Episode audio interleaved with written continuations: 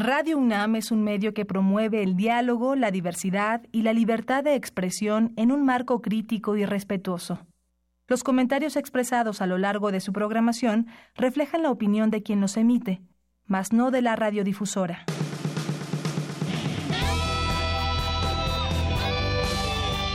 Prisma RU. Relatamos al mundo.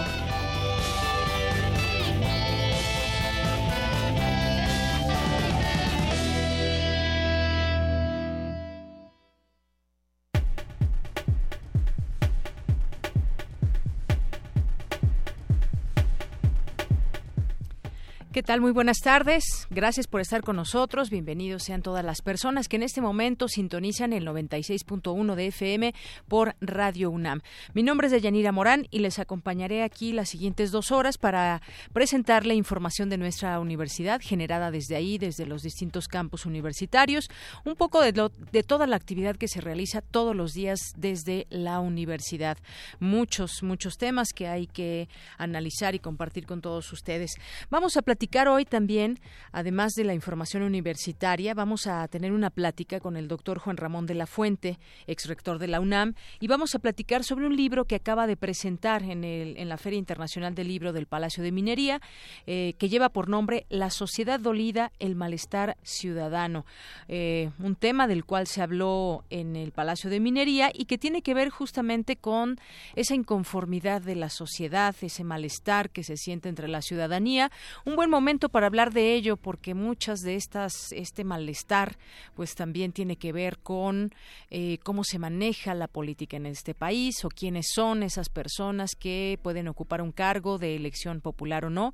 Y pues bueno, vamos a platicar con él sobre este tema. Mucho hay que hablar sobre ello. Si tienen algunas preguntas, pues pueden hacérnoslas llegar al 5536 4369 o también entrar a nuestras redes sociales en arroba prisma.ru y en Prisma RU por Facebook. Vamos a platicar también más adelante sobre un tema que nos atañe a todos en el mundo y tiene que ver con el agua, la escasez del agua en el mundo. Hay algunos lugares, entre ellos eh, se ha hablado desde la UNAM de Ciudad del Cabo, allá en África, donde pues, pues los eh, niveles de escasez de agua han llegado a su máximo. Eh, tiene que ver mucho también la sequía. Platicaremos de este tema con dos expertos en nuestra mesa de análisis de hoy. Ellos son Gabriela Morales, gerente de Desarrollo Económico Sostenible de WRI México, Organización Técnica Global, y la maestra Cecilia Lartigue, coordinadora de Pumagua. Con ambas platicaremos sobre este tema. Y también vamos a tener nuestro perfil humano de este día con el doctor Raúl Valenzuela Wong, que es sismólogo y matemático. Así que quédense con nosotros. También tendremos, por supuesto, poesía con Margarita Castillo. Y aquí en este estudio, Tamara Quiroz entrevistará a Pablo López Luz, que es fotógrafo, que nos va a hablar de Piedras y Líneas, una exposición del Museo Universitario del Chopo. Así que, pues no nos resta más que invitarle a que se quede con nosotros y vamos a iniciar con un resumen informativo. Relatamos al mundo. Relatamos al mundo.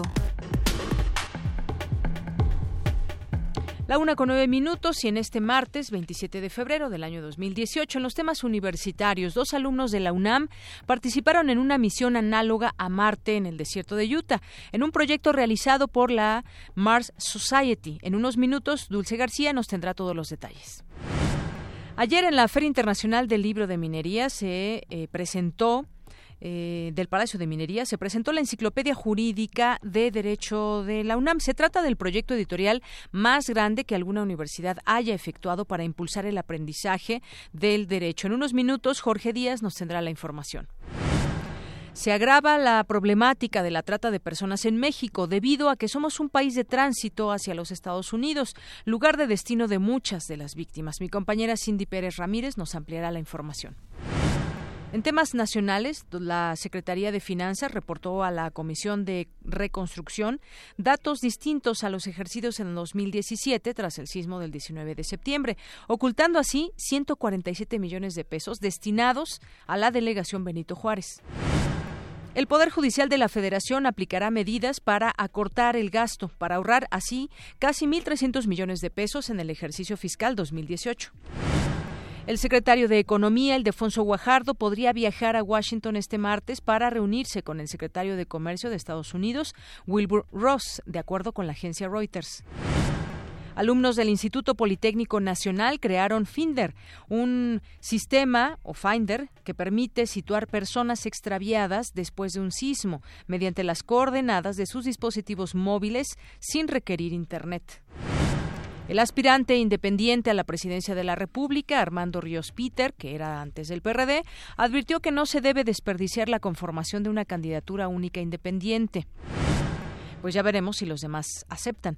En el último año, el robo a negocios creció 29% en el país, pero a pesar del incremento de este delito, pocos son los empresarios que lo denuncian. Por su parte, la Procuraduría General de Justicia Capitalina informó que la incidencia delictiva de alto impacto en el centro histórico se redujo 87% durante los primeros 49 días del año. Esta mañana en Tamaulipas fueron asegurados 137 migrantes centroamericanos por elementos de la Policía Federal. Ya suman casi mil asegurados en lo que va de 2018. Hoy el Frente Frío número 34 se extenderá sobre el noroeste de México, favoreciendo tormentas fuertes a muy fuertes y descenso de temperatura, informó el Servicio Meteorológico Nacional. En temas de economía, luego de dos incrementos al hilo durante enero, las exportaciones mexicanas cayeron 1.96% respecto a diciembre pasado, de acuerdo con cifras del INEGI. En enero, la tasa de desempleo bajó 3.36% en comparación con diciembre del año pasado. En los temas internacionales, el primer ministro de Israel, Benjamin Netanyahu, está involucrado en un tercer caso de corrupción en relación a supuestos sobornos a la mayor compañía de telecomunicaciones del país. Cuba preservará la memoria del fallecido expresidente Fidel Castro con la creación de una institución destinada a conservar el patrimonio documental del líder de la revolución. Hoy en la UNAM hacer y a dónde ir. Como parte de la selección del Festival Internacional de Cine y Medio Ambiente de México, esta tarde se proyectará el documental Planeta Océano, en el que los directores Jean Arthus Bertrand y Michael Pitiot muestran el vínculo del abismo marítimo con la humanidad. La cita es en el antiguo colegio de San Ildefonso a las 4 de la tarde. La entrada es libre. Esta tarde se inaugura el ciclo Encuentros 2018, análisis interdisciplinario sobre las elecciones en México, con la mesa Democracia y el Sistema Político Mexicano, en la que participarán Lorenzo Meyer, René Delgado y Jacqueline Pechard. La cita es a las 16 horas en el auditorio Ricardo Flores Magón de la Facultad de Ciencias Políticas y Sociales. En el marco del seminario Estudios Interdisciplinarios sobre la Ciencia, la Tecnología y la Innovación, hoy a las 5 de la tarde se llevará a cabo la conferencia Y si no regresan, la migración altamente calificada y el caso de los científicos e ingenieros mexicanos en el Reino Unido. Será impartida por Tonatiuh Ansures de la University College London en el anexo del auditorio del Instituto de Investigaciones Sociales. El programa de investigación en cambio climático te invita a la segunda sesión de su seminario permanente, en la que Gerardo Arroyo Grady, del Programa de las Naciones Unidas para el Desarrollo, abordará los objetivos de desarrollo sostenible y el cambio climático. La cita es a las 17 horas en el auditorio Nabor Carrillo de la Coordinación de Investigación Científica.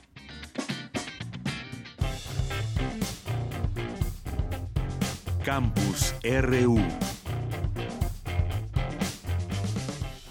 Empezamos con nuestro campus RU, las noticias universitarias. Dos alumnos de la UNAM participaron en una importante misión análoga a Marte, que más tarde los podría llevar a ese planeta como tal. Resistieron aislamiento y recursos básicos restringidos. Mi compañera Dulce García estuvo pendiente de esta información y nos tiene los detalles. Adelante, Dulce.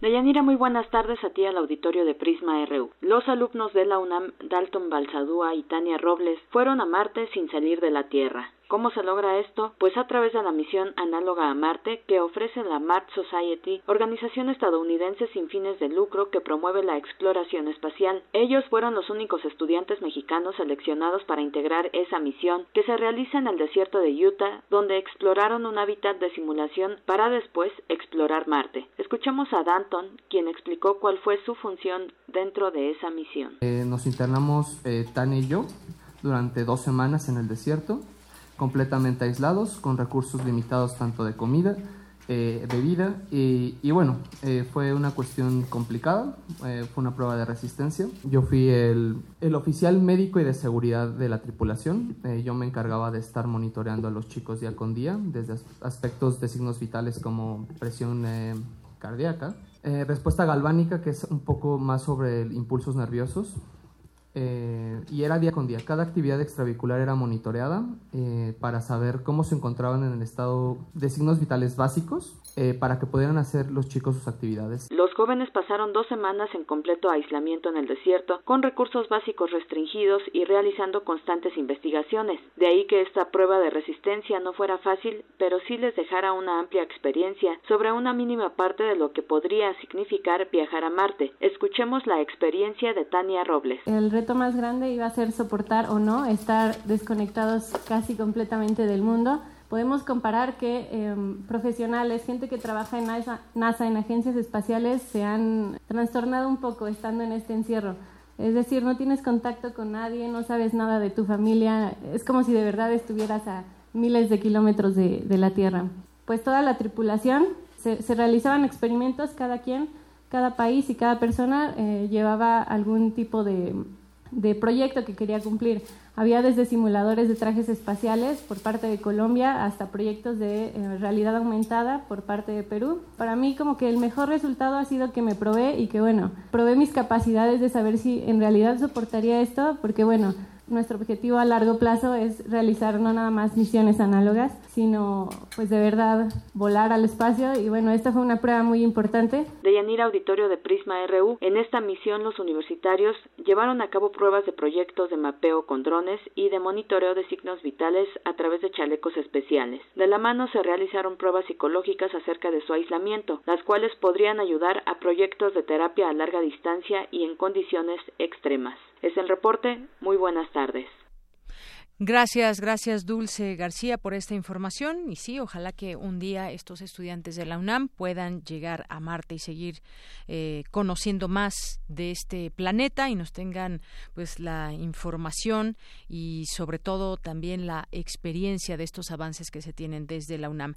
Vamos ahora con mi compañero Jorge Díaz. Dentro de las actividades del Palacio de Minería fue presentada la Enciclopedia de Derecho de la UNAM, la cual servirá como guía a estudiantes y especialistas en la materia. Incluso a jueces a impartir justicia de forma más equitativa. Cuéntanos, Jorge, muy buenas tardes. Deyanira, ¿cómo estás? Buenas tardes, te saludo con gusto. Efectivamente, la actividad de la Feria Internacional del Libro del Palacio de Minería continúa y estará abierta hasta el próximo lunes cuando, bueno, se exhiban infinidad de títulos de todo tipo, superación personal, arquitectura, eh, todas las materias eh, de las ciencias exactas y sociales, pero tocó el turno a esa enciclopedia, una enciclopedia en materia de derecho que genera justamente la Facultad de Derecho de la UNAM y que en una presentación de esta enciclopedia de derecho de la UNAM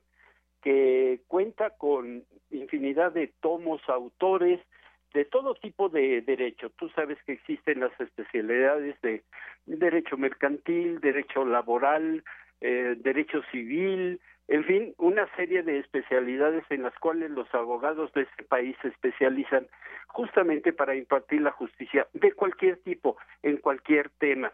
Eh, Julio María Aguilar, eh, perdón, Luis María Aguilar Morales, quien es el presidente de la Suprema Corte de Justicia de la Nación, fue el encargado de presentar esta enciclopedia, repito, en una ceremonia protocolaria donde estuvieron, por supuesto, el director de la Facultad de Derecho, el presidente de la Comisión de los Derechos Humanos, mm, el señor Luis Raúl González Pérez, y una serie de, de especialistas en el tema, pero escuchemos lo que dijo el presidente de la Suprema Corte de Justicia respecto a los alumnos académicos y sobre todo a los jueces para que impartan la justicia de una manera, de una forma equitativa y que no haya eh, tergiversación por parte de, de los impartidores de justicia que interpreten mal las leyes. Esta enciclopedia servirá justamente para instruirse día con día en este tema. Escuchemos. Esta biblioteca, esta enciclopedia, este cúmulo de conocimientos y aportaciones, como se ha dicho, será muy útil a los jóvenes abogados, al público en general. Y agrego yo, a los jueces, a los juzgadores, a los que aplican el derecho y lo concretan en resoluciones y a los que, como nos corresponde en el Poder Judicial de la Federación, en la protección de los derechos de las personas sin distinción, de manera universal y progresiva. Por tanto, siempre es oportuno resaltar la enorme trascendencia de los libros y de las bibliotecas, no solo crisol del espíritu y receptáculo de una suma enorme de conocimientos, sino como bastiones verdaderos del acceso a la información para todos. Y como se ha mencionado durante muchas ponencias dentro de esta Feria Internacional del Libro de Minería, Luis María Aguilar señaló que un pueblo que no lee y que aparte lee mal está condenado a vivir los mismos eh, contratiempos, los mismos eh, eh, atrasos que sufre o que ha sufrido durante décadas, durante su historia como país. Una enciclopedia que consta de 58 volúmenes con 75 autores de primera línea, sobre todo de la Facultad de Derecho, y que estará a disposición aquí en la Feria Internacional del Libro para todo aquel que desee eh, pues adquirirla y tener muchos y mejores conocimientos respecto al derecho que se imparte en nuestro país. De Yanira, por lo pronto lo que yo te tengo de esta actividad que continúa en la Feria Internacional del Libro aquí en Minería. Muy bien, pues muchas gracias Jorge, importante esta enciclopedia de derecho de la UNAM. Gracias. Gracias a ti. Buenas tardes. Y nos vamos ahora con mi compañera Cindy Pérez Ramírez. La situación de México se agrava en torno a la trata de personas debido a que constituimos un país de tránsito hacia los Estados Unidos, que es hacia, donde se dirigen muchas de las víctimas, pero también como lugar de destino. Y en México, pues eh, hemos visto algunos estados en particular. Cuando hablamos de este problema, siempre recordamos el estado de Tlaxcala, porque no han logrado bajar esos índices. Muchas mujeres, desafortunadamente, de ahí son eh, enviadas a estas redes de la trata de personas. Adelante, Cindy, con la información. Deyanira, muy buenas tardes a ti y al auditorio de Prisma RU. En los últimos 10 años, la Procuraduría General de la República ha investigado los casos de 1.118 mujeres víctimas de trata de personas. De acuerdo con la Organización de las Naciones Unidas, la trata es el tercer crimen en la lista de los delitos de las autoridades internacionales, solo después del tráfico de armas y drogas. En el caso de México, este ilícito ocupa el segundo lugar. Con el fin de analizar la problemática en torno a este delito, se llevó a cabo la Cátedra Extraordinaria de la UNAM Trata de Personas, realizada en la Facultad de Ciencias Políticas y Sociales de la UNAM, en donde la doctora María de la Luz Lima Malvido, investigadora del INACIPE, dijo que el propósito del estándar de una ley es para dar certeza a la víctima para tener el goce y ejercicio de derechos. De nada nos sirve que diga, tendrá derecho a la asistencia jurídica, pero el goce y ejercicio con quién? Ah, el asesor jurídico y vamos pasando del reconocimiento del derecho al goce y ejercicio. Para eso nos va a servir el estándar. Y los estándares especializados es cada categoría de víctima tiene un estándar, no nada más la víctima de trata. El estándar tiene que pasar a dónde? A la aplicación, primero en la planeación estratégica si vamos a abrir el servicio. Antes de abrirlo, saber todo. Segundo, a nivel legislativo, diputados. Ustedes tienen que conocer el estándar y decir, no puedo yo eliminarlo en la ley. Eso pasó en la ley de Trata 1, la primera ley que aprobamos, se les olvidaron los estándares. Pero esto no puede suceder. Luego tenemos a nivel operativo en los servicios de atención y luego el estándar, si sabemos manejarlo, es nuestro parámetro para medir calidad en el servicio. Para cada delito hacemos una ley y hacemos un sistema nacional que no opera ni sirve. Comisiones nacionales. Y es el mismo servidor público. ¿eh? Entonces se tendría que estar cambiando la cachucha lunes, martes, según el sistema al que va a ir y no va. Entonces no sirven, no, son, simplemente es una política pública que la repetimos y la repetimos y peor en el asunto de víctimas con la CEAP, la Comisión Nacional de Víctimas, no sirve, no opera. Cabe señalar que la Organización Internacional de las Migraciones identifica a 16 estados del país como destinos de la explotación de personas extranjeras, mientras que las principales entidades de trata interna son Ciudad de México, Chiapas, Puebla, Morelos, Estado de México, Oaxaca, Baja California, Hidalgo y Tabasco. Al presentar su libro Políticas Públicas en Atención a las Víctimas, la investigadora recalcó que es necesario ubicar criterios de atención. ¿La víctima de qué país es? ¿El país está en conflicto, está en guerra, está en reconstrucción o es estable? Porque los estándares son distintos. No es lo mismo una víctima que recibimos que venga de Haití, que la que venga de Venezuela, que la que venga de Chile, ¿Qué clase de víctima es? ¿Es niña? Es de trata, sí, pero espérame, es niña. Convención de los Derechos del Niño. Pero además es desplazada, forzada. Estándar de desplazamiento forzado. El estándar delincuencial, sí, pero víctima de qué delito es? La acumulación de vulnerabilidades que se tiene que tomar en cuenta. Y luego nos vamos al de competencia. Pero tú quién eres? Yo soy agente migratorio. Ah, ¿qué puedes hacer y qué no puedes hacer? ¿Qué te toca hacer?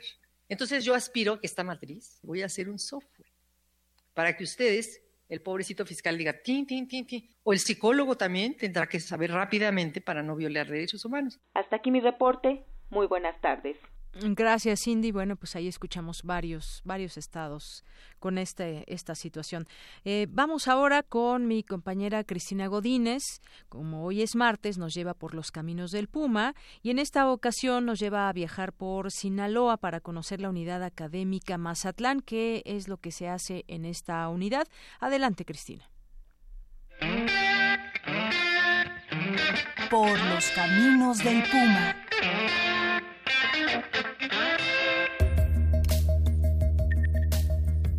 El Instituto de Ciencias del Mar y Limnología de la UNAM tiene en Sinaloa la Unidad Académica Mazatlán. En este espacio universitario se realiza investigación relacionada con la biodiversidad, los recursos pesqueros, la conservación de la zona costera y el cambio climático.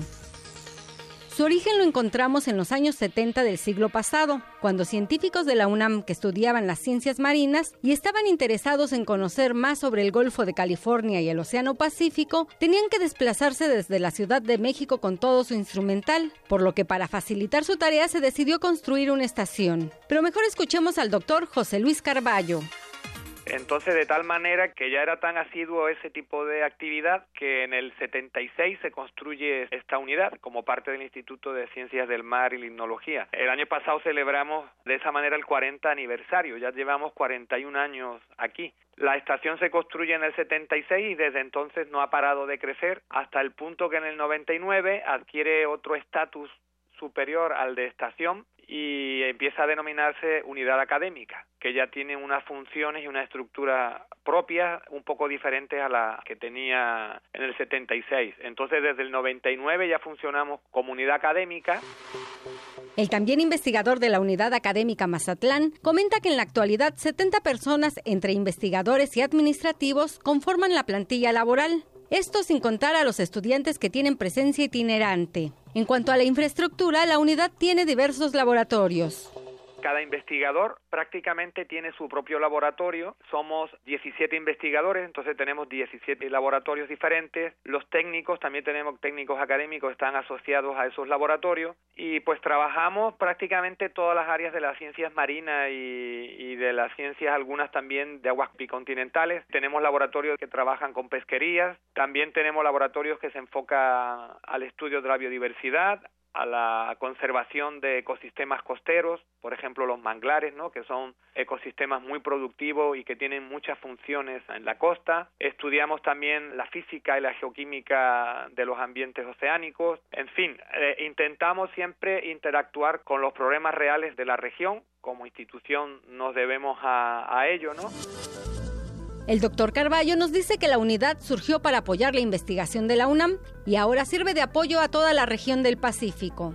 Finalmente, la importancia que tiene es que a nivel regional hay muy pocas instituciones de educación superior que se dediquen a generar información sobre problemas locales que afectan a, esta zona tan amplia ¿no? de México que abarca los estados de Baja California por un lado y después los estados de Sonora, Sinaloa fundamentalmente y algo de Nayarit y pues era realmente importante que la UNAM hiciera acto de presencia y se dedicara a generar información de esta zona por una parte y por la otra empezar a formar a investigadores en todos estos temas tan importantes como biodiversidad y conservación, ciencias ambientales, biotecnología marina, proceso oceánico, etcétera, porque no hay ninguna otra institución, tenemos instituciones eh, importantes por el área, pero no se dedican a estos temas. Pero así a trabajar en procesos oceánicos y costeros y biodiversidad y conservación era un vacío que tenía que llenar la, la UNAM.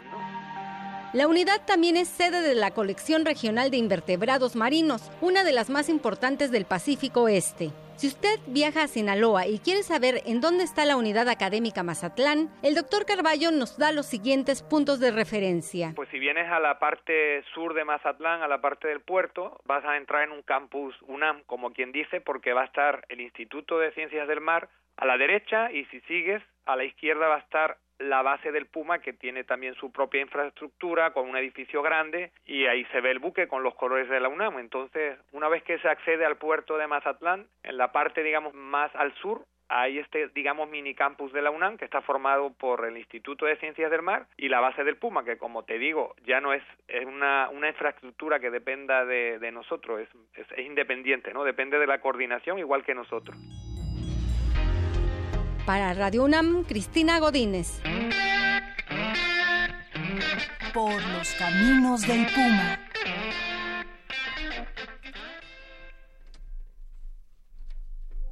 Queremos escuchar tu voz. Nuestro teléfono en cabina es 55 36 43 39. Porque tu opinión es importante, síguenos en nuestras redes sociales, en Facebook como Prisma RU y en Twitter como arroba PrismaRU.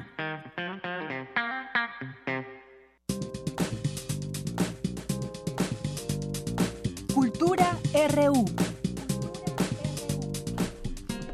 Bien, continuamos ahora, hoy un poquito más temprano con Cultura. Tamara, buenas tardes. Un poquito nada más. Muy buenas tardes, Deyanira. Es un gusto enorme saludar a todos aquellos que nos acompañan a través de esta frecuencia.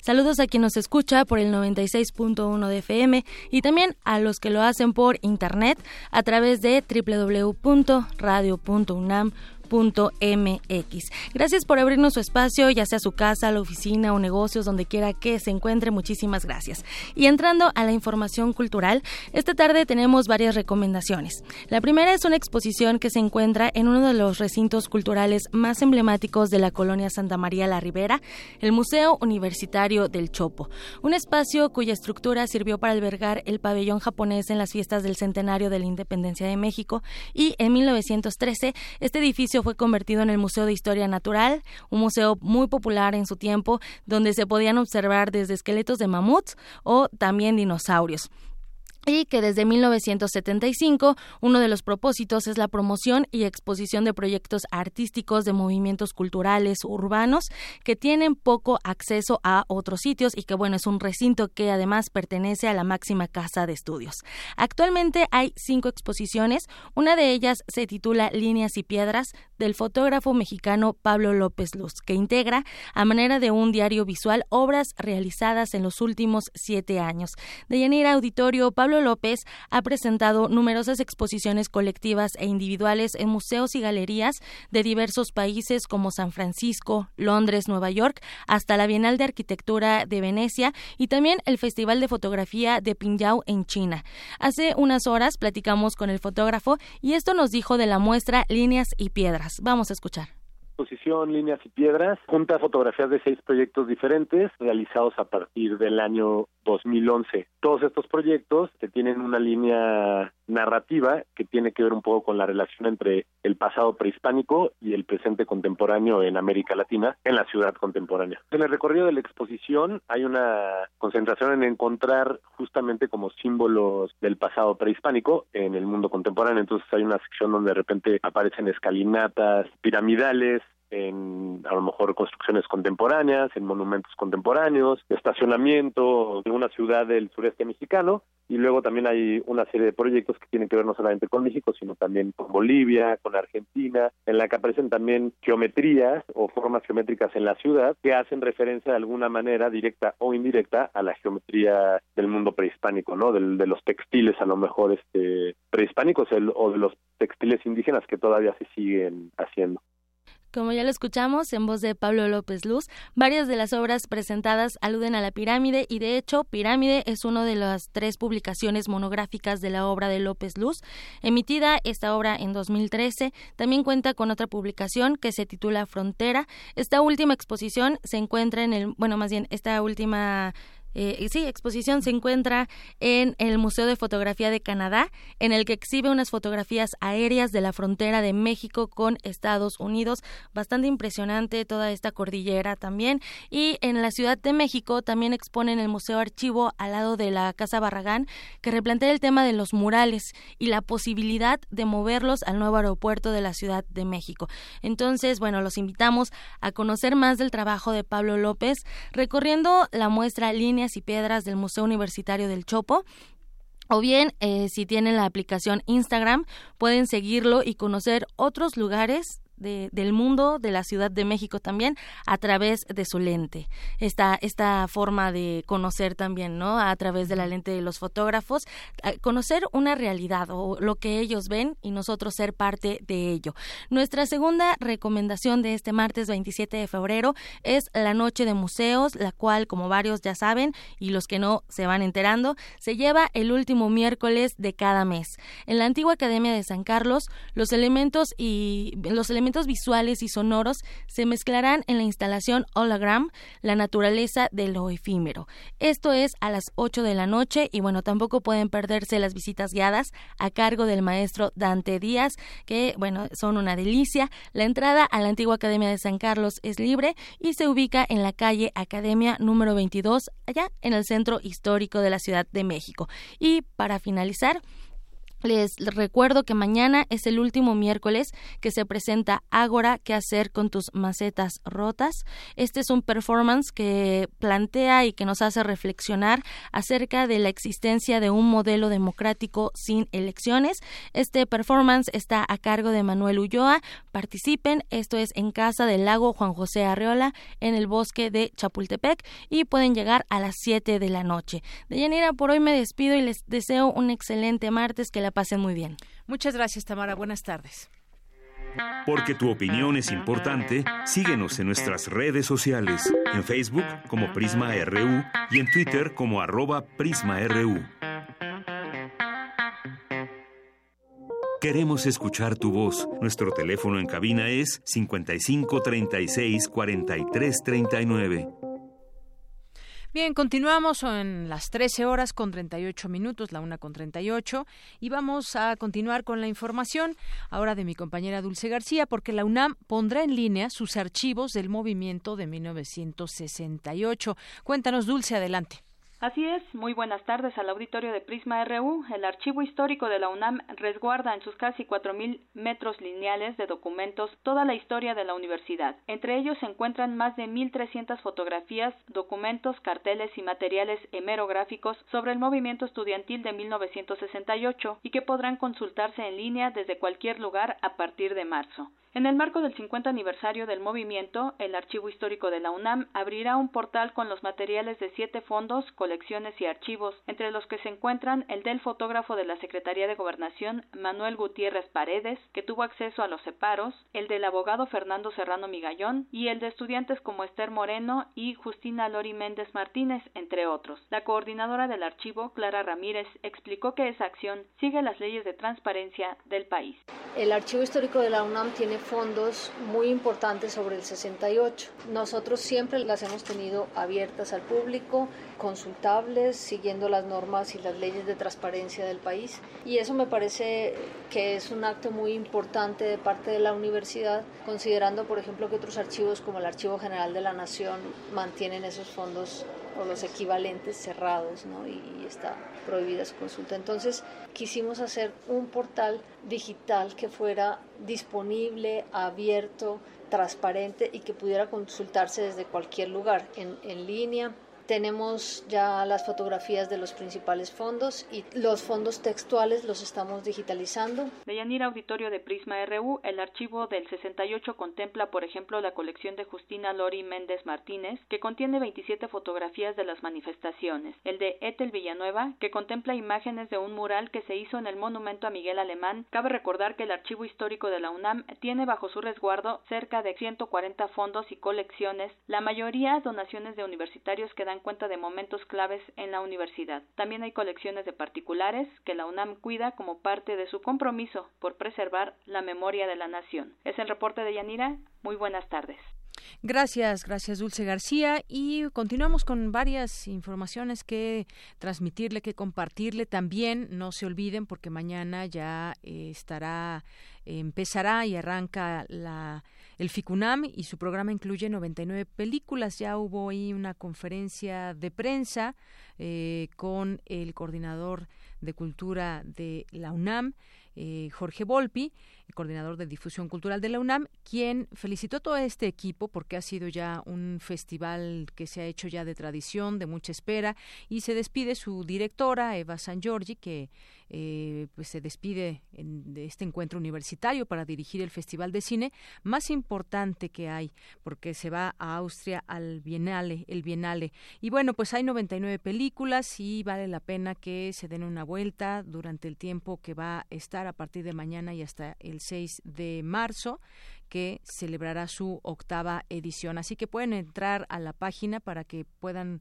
conocer el detalle de los programas del programa que tiene FICUNAM para esta edición y que también habrá proyecciones al aire libre, retrospectivas, mesas de discusión, programas de formación de públicos y un encuentro de escuelas de cine también muy interesante y este encuentro que se ha caracterizado desde su creación por hacer que el arte cinematográfico conviva con otras disciplinas llegará a diversas sedes universitarias universitarias. Entre ellas, pues está el principal, que es el Centro Cultural Universitario.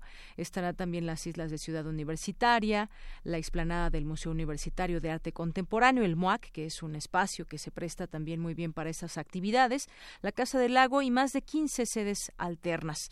Y bien, en otros temas también, porque hay muchos movimientos políticos. Estamos ya pues a unas semanas de que arranquen las campañas con toda la fuerza que veremos de cada uno de los partidos o alianzas y candidatos que pues se tratarán de de pues de visitar muchas partes del país y en ellas ir llevando la voz de sus propuestas. ¿Qué propuestas son? ¿Qué tan tangibles son estas propuestas eh, y qué tan reales? Y también, por supuesto, se pondrá muy interesante los debates que tendrán los candidatos. Pero por lo pronto van habiendo algunos acomodos y algunas notas con las que tienen que sortear algunos de ellos, como el caso de Ricardo Anaya, que ahora pues está siendo señalado por eh, tener algún nexo ahí con una empresa fantasma, con algún socio que en algún momento tuvo y algunas otras cosas que pues son parte también que casualmente pues se sacan también en este proceso electoral. Por ahí también está Alfonso Romo, que es parte del equipo de Andrés Manuel López Obrador y varias cosas que están sucediendo. Y eh, estaba eh, ayer leyendo una nota interesante que publica el financiero, le da una entrevista al financiero el ex líder de las autodefensas de Michoacán, eh, quien dijo que si eh, que Morena le ofreció una candidatura al Senado, pero que solo la tomará si el candidato presidencial se lo pide. Esto desde Morelia, el exdirigente de los grupos armados de autodefensas en Michoacán, y hay que recordar pues el tiempo que pasó en la cárcel y la lucha que llevó a cabo allá en Michoacán, eh, no solamente él es una de las figuras visibles, también hay algunos otros, y reveló que la presidenta de ese partido, que es Jacob Polewski, habló a nombre del precandidato y le ofreció la opción de buscar un escaño en la Cámara Alta.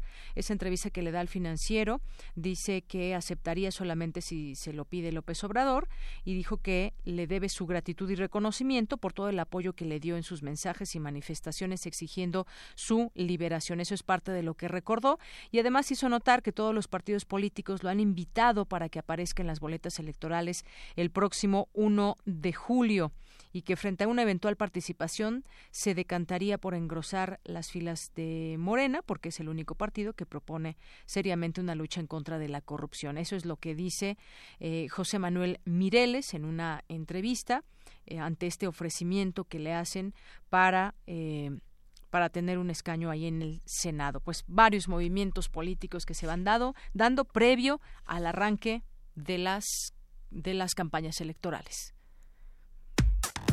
Relatamos al mundo. Relatamos al mundo. Queremos escuchar tu voz. Nuestro teléfono en cabina es 55 36 43 39. Tu opinión es muy importante. Escríbenos al correo electrónico prisma.radiounam@gmail.com. Continuamos una de la tarde con 45 minutos y ya nos están conectando vía telefónica con el doctor Juan Ramón de la Fuente, exrector de la UNAM. El sábado presentó el libro La Sociedad Dolida, el Malestar Ciudadano, ahí en la Feria Internacional del Libro del Palacio de Minería. Y, y bueno, pues ahí expresó varias cosas que urge a la clase política que se dé cuenta que hay un dolor profundo en esta sociedad pues mientras no entienda que la sociedad está muy dolida, seguirá sin entender a fondo cuáles pueden ser las formas para salir adelante. Ya está en la línea telefónica y le agradezco mucho que nos tome la llamada a este programa de Prisma RU aquí en Radio UNAM por la frecuencia 96.1 de FM. ¿Qué tal, doctor? Bienvenido a este espacio. Muy buenas tardes. Hola, Deyanira. Buenas tardes. Qué gusto saludarte a ti, a tu audiencia y a todos los compañeros y las compañeras de Radio UNAM. ¿Cómo Muchas han gracias. estado? ¿Bien? Pues muy bien y también yo creo que muchos de nosotros somos parte de esa sociedad dolida y ese malestar ciudadano, doctor. Pues sí, yo creo que sí, porque eh, todos de alguna manera hemos sufrido eh, directa o indirectamente eh, algunos de los a- de los agravios, de los eh, eh, traumas de estos últimos años, sobre todo, eh, y que pues explican, en mi opinión, por lo menos parcialmente, eh, ese malestar que cotidianamente se expresa en la sociedad, ¿no? Así es, ese malestar ciudadano que viene y lo vemos desde muchas trincheras, de ese malestar que hay con muchas cosas, con la injusticia, con la impunidad y de pronto vemos pasar el tiempo, ya quienes eh, pues llegan a cierta edad y vemos pues pasar también muchos sexenios o varios sexenios o incluso los propios jóvenes que tal vez por primera vez vayan a votar, que hay un malestar que viene justamente de esa inconformidad, doctor. Así es, Deyanira, y fíjate que eh, eh, parte de lo que trato de plantear en estos eh, ensayos que, que están ahora eh, eh, sistematizados en, en el libro que mencionabas que editó Grijalvo y que presentamos hace un par de días en la feria de, de minería, eh, me parece que, que una parte del problema radica en que con enorme frecuencia se nos oculta la verdad y, y para superar eh, pues cualquier circunstancia traumática en nuestras vidas, en lo individual o en lo colectivo, necesitamos la verdad, Deyanira, por dura que sea, porque al final la verdad nos ayuda a procesar las cosas y, y de alguna manera eh, la, la verdad nos va liberando de la carga emocional del problema que estemos enfrentando. Entonces, por ejemplo, cuando yo veo con una eh, enorme solidaridad a los eh, padres de los jóvenes de Ayotzinapa que claman justicia una y otra vez porque no saben para empezar qué fue lo que realmente pasó. Yo mismo no sé qué pasó, no sé si tú sepas, no, No, sé si no alguien sabe qué pasó, ¿no? Entonces, si no sabemos la verdad, no podemos procesar estas estas circunstancias que son muy dolorosas. ¿Qué pasa con los miles y miles de desaparecidos que hay en este país? 31 mil nada más. Bueno, fíjate, bueno, que hay 31 mil familias, ¿no? Que están desesperadas porque no saben qué pasó, no pueden ni siquiera procesar el duelo, porque eh, eh, cuando tienes a, a una gente cercana en calidad de desaparecido, el problema eh, eh, psicológico y emocional es, es fortísimo. Eh, y otra vez es la falta de verdad. Entonces, uno de los elementos que reiteradamente eh, planteo a, a lo largo de estos ensayos es que necesitamos saber la verdad para poder procesar precisamente esas experiencias que eh, nos tienen dolidos. y por eso eh, en, en, el título trato de recoger finalmente no la no la, la conclusión porque no es un libro para sacar conclusiones pero sí digamos los elementos comunes de la trama en la que está inmersa la sociedad mexicana. Estamos dolidos y ese dolor explica nuestro malestar. Y estamos dolidos entre otras cosas porque no sabemos a ciencia cierta qué pasó aquí allá y más allá a lo largo de todos estos años en eventos algunos de los cuales han sido muy cruentos otros son importantes porque nos afectan en nuestra vida cotidiana, nos afectan como país, nos afectan como sociedad y tenemos derecho a saberlo. Entonces, eh, eh, hay un dolor que subyace al malestar. Mientras esto no se entienda, va a ser muy difícil que ese malestar pueda irse superando y sin embargo tenemos que superarlo. Así es, doctor. Y bueno, sabemos usted como médico, eh, usted es médico psiquiatra, y eh, yo escuchaba parte de lo que se vivió ahí en esta Feria Internacional del Libro. Ve usted al, mundo como un organismo interconectado y todo esto que está pasando en este malestar, en esta inconformidad, pues es una respuesta a lo que hemos vivido. Quizás el diagnóstico sea ese. Hay un malestar ciudadano, eh, esta sociedad dolida, y en, esta, en este diagnóstico, ¿cuál sería la solución. Ya nos decía, por ejemplo, muy importante, nos habla de la verdad, porque la verdad nos libera, pero ¿quién en este diagnóstico, quien está oprimiendo al país y que esto lo podemos traducir como a la propia población, cuál sería también pues el diagnóstico para nosotros? Es decir, cómo, cómo lograr algo dentro de todo este diagnóstico que no, que no es nada, no es nada bueno en este momento. No, no es, no es muy halagador, en efecto, porque cuando lo ves en su conjunto son, son muchos los, los asuntos que de alguna manera nos están agobiando desde hace tiempo. Bueno, eh, algo que, que, que suele eh, presentarse cuando alguien está en medio de, digamos, una crisis emocional, que de las cuales todos de alguna manera experimentamos a lo largo de nuestra vida.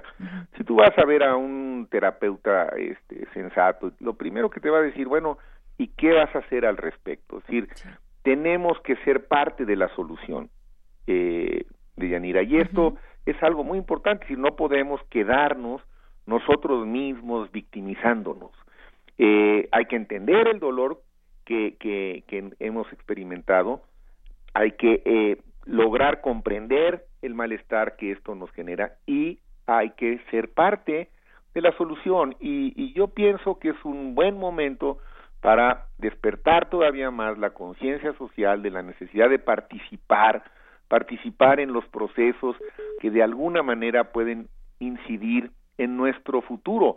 Sentirnos que somos parte de la solución es en sí mismo terapéutico.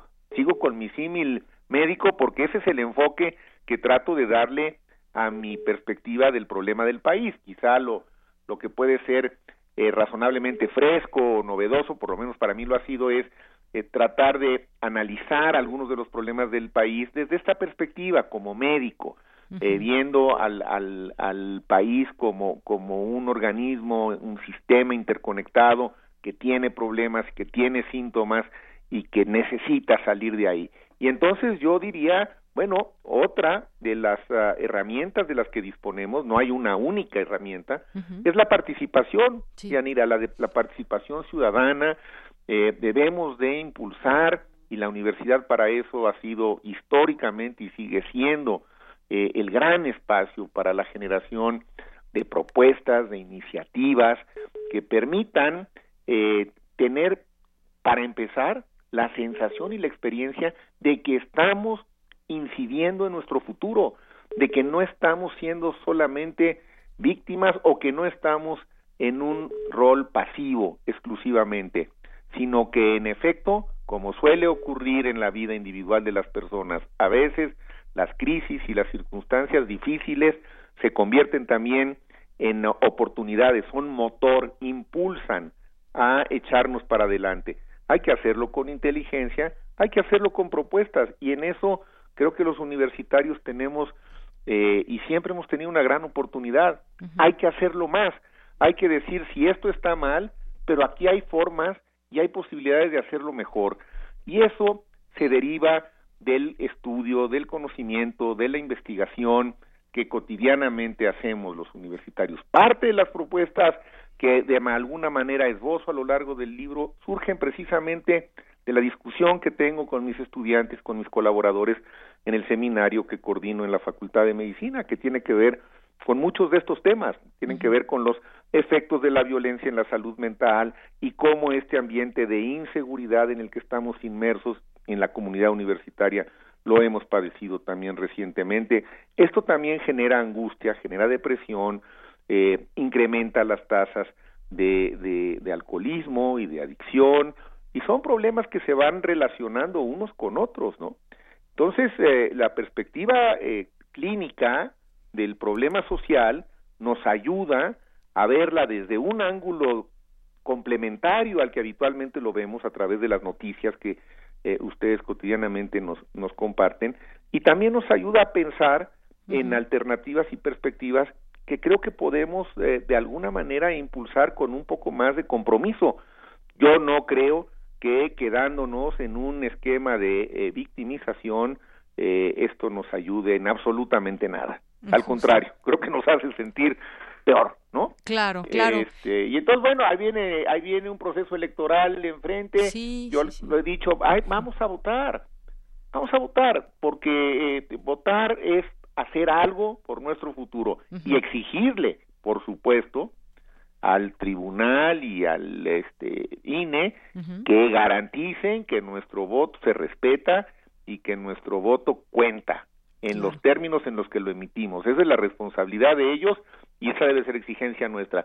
Pero nosotros como ciudadanas, como ciudadanos, vayamos a votar eh, por quien pensemos que puede ayudarnos a que este país encuentre pronto condiciones mejores de las que hasta ahora tiene y no dejemos que el enfermo se deteriore, ¿no? Claro. Este, porque eso es lo peor que nos puede pasar. Por supuesto, esto que usted dice es muy importante. Siguiendo con este símil, como si, pues aquí estuviéramos haciendo este diagnóstico y qué viene ahora como sociedad, que es más allá que sea la víctima, porque no debemos vernos como eso, sino como también los, eh, el posible instrumento del cambio, justamente como, como ciudadanía. Usted decía más participación por supuesto, yo creo que en este momento en donde nos agobian todos estos problemas de inseguridad, impunidad, y ya los mencionamos y son muchos, pues nos queda ser participativos. ¿De qué manera? Pues yo creo que hay muchas maneras. Hemos visto, por ejemplo, desde los que se están organizando con el tema de los damnificados del sismo, hemos visto a organizaciones de personas que tienen algún familiar desaparecido. Esa es justamente, eh, si no usted me corrige, doctor, la participación de la que se habla, la organización social también. Y como decía usted justamente viene un proceso o estamos inmersos ya en un proceso electoral importante porque se va a elegir el presidente próximo presidente de este país. Y otra de las cosas que usted nos dice hay que votar. Y hacerlo hacer sentir que nuestro voto puede generar ese cambio. Así es tienes toda la razón Yanira y lo has dicho muy bien. Eh, la, la cuestión social, la solidaridad social, que son experiencias que también de alguna manera nos dejan marcados. Y el, el ejemplo que has puesto de lo que ocurrió en los sismos de septiembre del año pasado y la, la respuesta tan ah, solidaria de la sociedad y de la comunidad universitaria en particular, que fue otra vez ejemplar.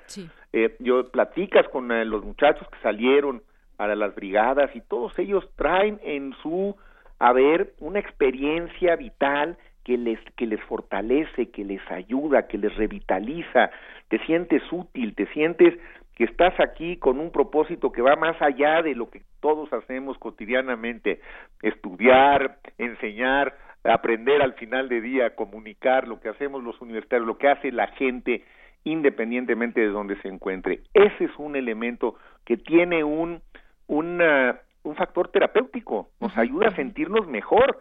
Y luego Agregaría yo nada más eh, que la contribución que puede hacer la academia, instituciones como la nuestra, como la UNAM, en este proceso de reconstitución del tejido social, de una reinfusión de ánimo, de aliento, reconociendo nuestros problemas, reconociendo nuestras dolencias, porque a veces lo que pasa es que yo percibo que la clase política no logra eh, asimilar la idea de que la sociedad está dolida por, por razones que son muy explicables en términos de ese dolor, ¿no? Este, eso a veces tengo la impresión de que no, no se percibe. Bueno, pero percibiendo esa dinámica que explica, por lo menos parcialmente, lo que nos está ocurriendo, entonces vienen las medidas que podríamos llamar terapéuticas. Esa participación de la que hablábamos, el valor agregado que a esa participación le podemos poner los universitarios, que está derivado del conocimiento con el que cotidianamente eh, hacemos nuestra vida, quienes vamos a la universidad a enseñar y a aprender, eh, a investigar o a difundir eh, las ideas. Bueno, ese es un valor que también nos puede hacer sentir que estamos contribuyendo a que las cosas mejoren. Y en los hechos, bueno, pues luego vienen las oportunidades, tendremos el voto el primero de julio. Yo lo reitero, creo que votar en este contexto de Yanira puede resultar terapéutico. Bueno, puede pues vayamos a votar ayudarnos a sentirnos que algo estamos intentando hacer desde nuestra posición como ciudadanas y como ciudadanos para que las cosas mejoren. Que eso y pues muchas otras cosas que los universitarios este, sabemos hacer en casos en casos de crisis y en casos de eh, situaciones complejas como las que hoy, pues sin duda, eh, eh, tienen al país en una dinámica en la cual todos estamos atentos a ver cuáles son los próximos sucesos y los desarrollos. Esperamos que ya no haya más violencia y si hay más violencia hay que alzar la voz, hay que decir que no es admisible. Porque no es admisible. No, pues no, no debería porque no lo ser es, admisible, claro. Este, en fin, bueno, pues son un poco las pues reflexiones que trato de estimular en el libro, que, que haya debate y que cada quien saque sus conclusiones de Yanina. Muy bien, pues pongámosle a ese dolor y a ese malestar ciudadano soluciones como las que nos ha planteado en este espacio, doctor, y pues yo le agradezco que haya estado aquí con nosotros. Al contrario, el agradecido soy yo. Gracias por recibirme en Prisma y un saludo a todos los que nos escuchan esta tarde. Gracias, doctor. Hasta luego. Buenas tardes. Muy buenas tardes. El doctor Juan Ramón de la Fuente, ex rector de la UNAM. Y sí, ante todo este malestar, todo este dolor, todas esas cosas que nos aquejan, hay soluciones para ello. Ese es el, el diagnóstico y la solución. Vamos un corte, regresamos. Prisma RU. Relatamos al mundo.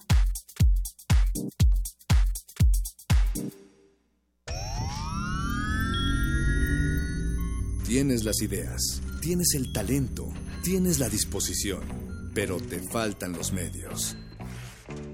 ¿Has tocado las puertas suficientes? ¿Has buscado las puertas suficientes? Siempre habrá alguien dispuesto a premiar tu iniciativa y trabajo duro. ¿Buscas una beca? ¿Un premio nacional o internacional? ¿Un financiamiento? Solo necesitas la orientación correcta. Bécame mucho. Toga y birrete para economías en decadencia. Jueves, 20:45 horas por el 96.1 de FM. Radio UNAM.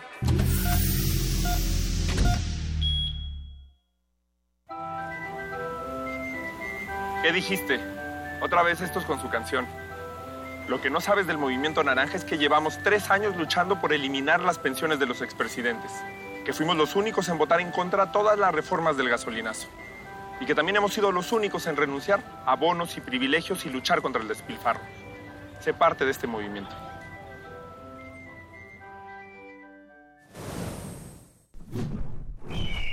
Movimiento Ciudadano. Los acaban de sentenciar. ¿Y qué? Seguro salen al ratito. No, les dieron cadena perpetua. ¿Pero cómo? ¿Cadena perpetua?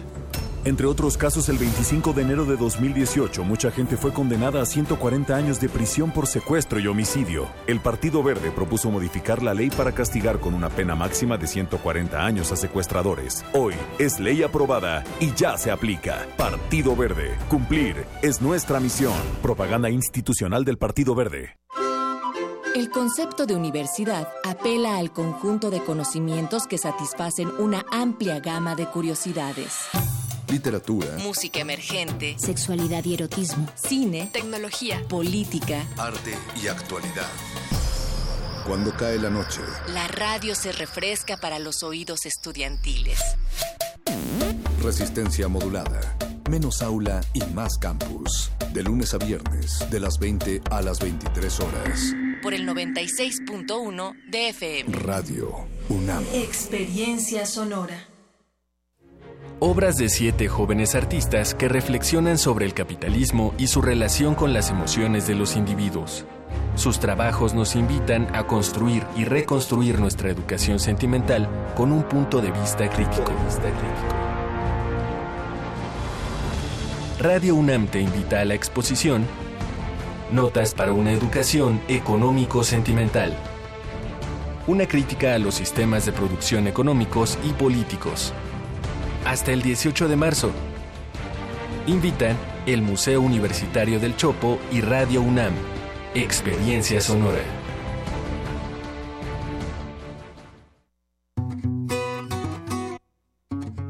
Para tener el México que queremos hay que decidir. Para poder decidir tenemos que participar. Y para participar hay que recoger nuestra credencial para votar.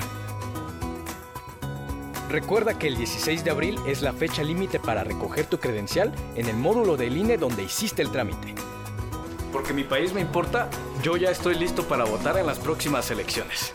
Instituto Nacional Electoral, INE. El proceso electoral de 2018 ya empezó y será el más grande en la historia de México hasta hoy. Formar parte de estas elecciones no solo con mi voto, sino también como observador electoral me llena de orgullo. Podré fortalecer la democracia verificando directamente todas las actividades de principio a fin. Tú también, como cualquier otro ciudadano, puedes ser observador electoral. Participa para tener unas elecciones limpias, justas y transparentes. Conoce más en INE.mx. Porque mi país me importa, participo y fortalezco nuestra democracia. Instituto Nacional Electoral. INE. Ballets de todos los tiempos. Música medieval, barroca, moderna. Los sonidos que hacen mover al cuerpo en un solo programa. Diáspora de la danza. Lunes a viernes a las 6.40 de la mañana y su retransmisión a las 3 de la tarde. Por el 96.1 de FM. Radio UNAM.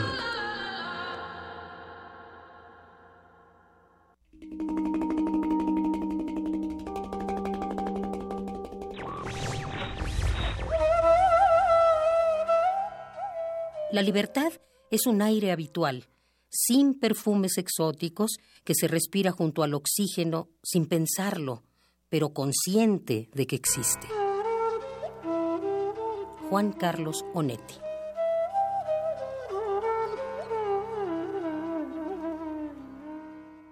Radio UNAM.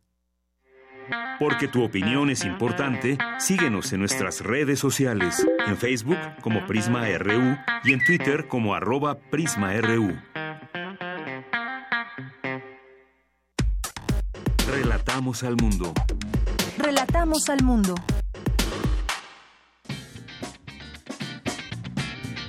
Mañana en la UNAM, ¿qué hacer y a dónde ir?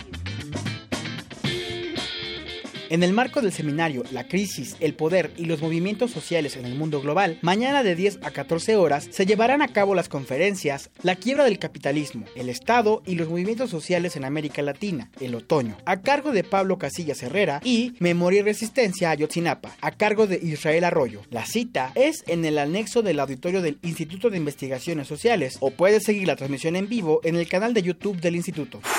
El Instituto de Investigaciones Económicas te invita a la conferencia Bitcoin, ¿de dónde vinieron las criptomonedas y cuál es su destino? que será impartida por Luis Daniel Beltrán, CEO de la empresa Microbit. La cita es a las 11 de la mañana en la sala de videoconferencias del instituto o puedes seguir la transmisión en vivo a través de actividades.iis.unam.mx diagonal conferencia guion bajo B.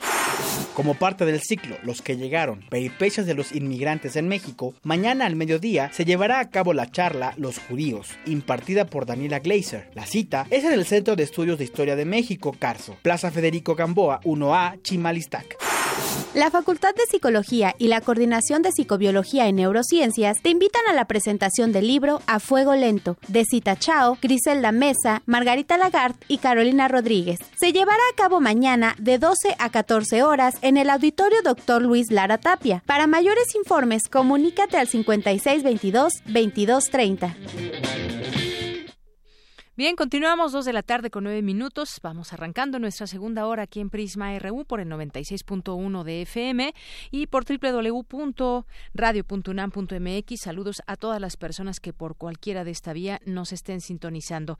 Eh, vamos a mandar saludos a quienes se hacen presentes a través de las redes sociales como Magdalena González, César Alberto, Israel Reyes Larrea, Verónica Rodríguez, esa muchacha, así es su, su Twitter, Crisis también, a José Diego Diego Tagairén.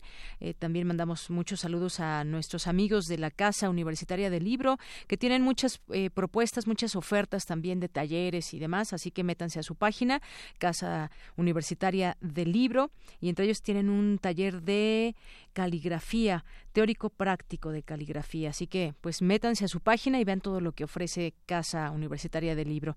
También le mandamos muchos saludos a nuestros amigos del Instituto de Investigaciones Antropológicas de la UNAM, que por aquí se hacen presentes en nuestro Twitter, a Ismael A. Colonia Roma, Víctor Martínez, Gaby, Alejandro Cardiel, también siempre escuchándonos, dice, aunque está en capacitación, no se pierde el noticiario. Muchas gracias. También le mandamos saludos a José Luis León, que a la hora de la comida, pero siempre se está informando con Prisma RU. Jair David Margeven, muchas gracias a todos ustedes que nos escriben por aquí también el Sarco y Quetecuani. Magdalena, ya la mencionamos también.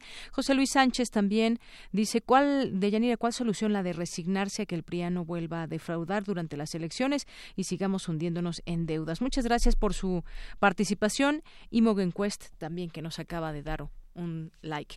Vamos ahora con mi compañero Jorge Díaz, ya está en la línea telefónica, no hagamos que se desespere. Jorge, la seguridad en México no incluye al individuo en sus necesidades básicas y solo abarca la seguridad del Estado, aseguraron ponentes de en este día en la Conferencia Internacional sobre Seguridad y Justicia en Democracia organizada por la UNAM y la Comisión Nacional de Derechos Humanos. ¿Qué tal, Jorge?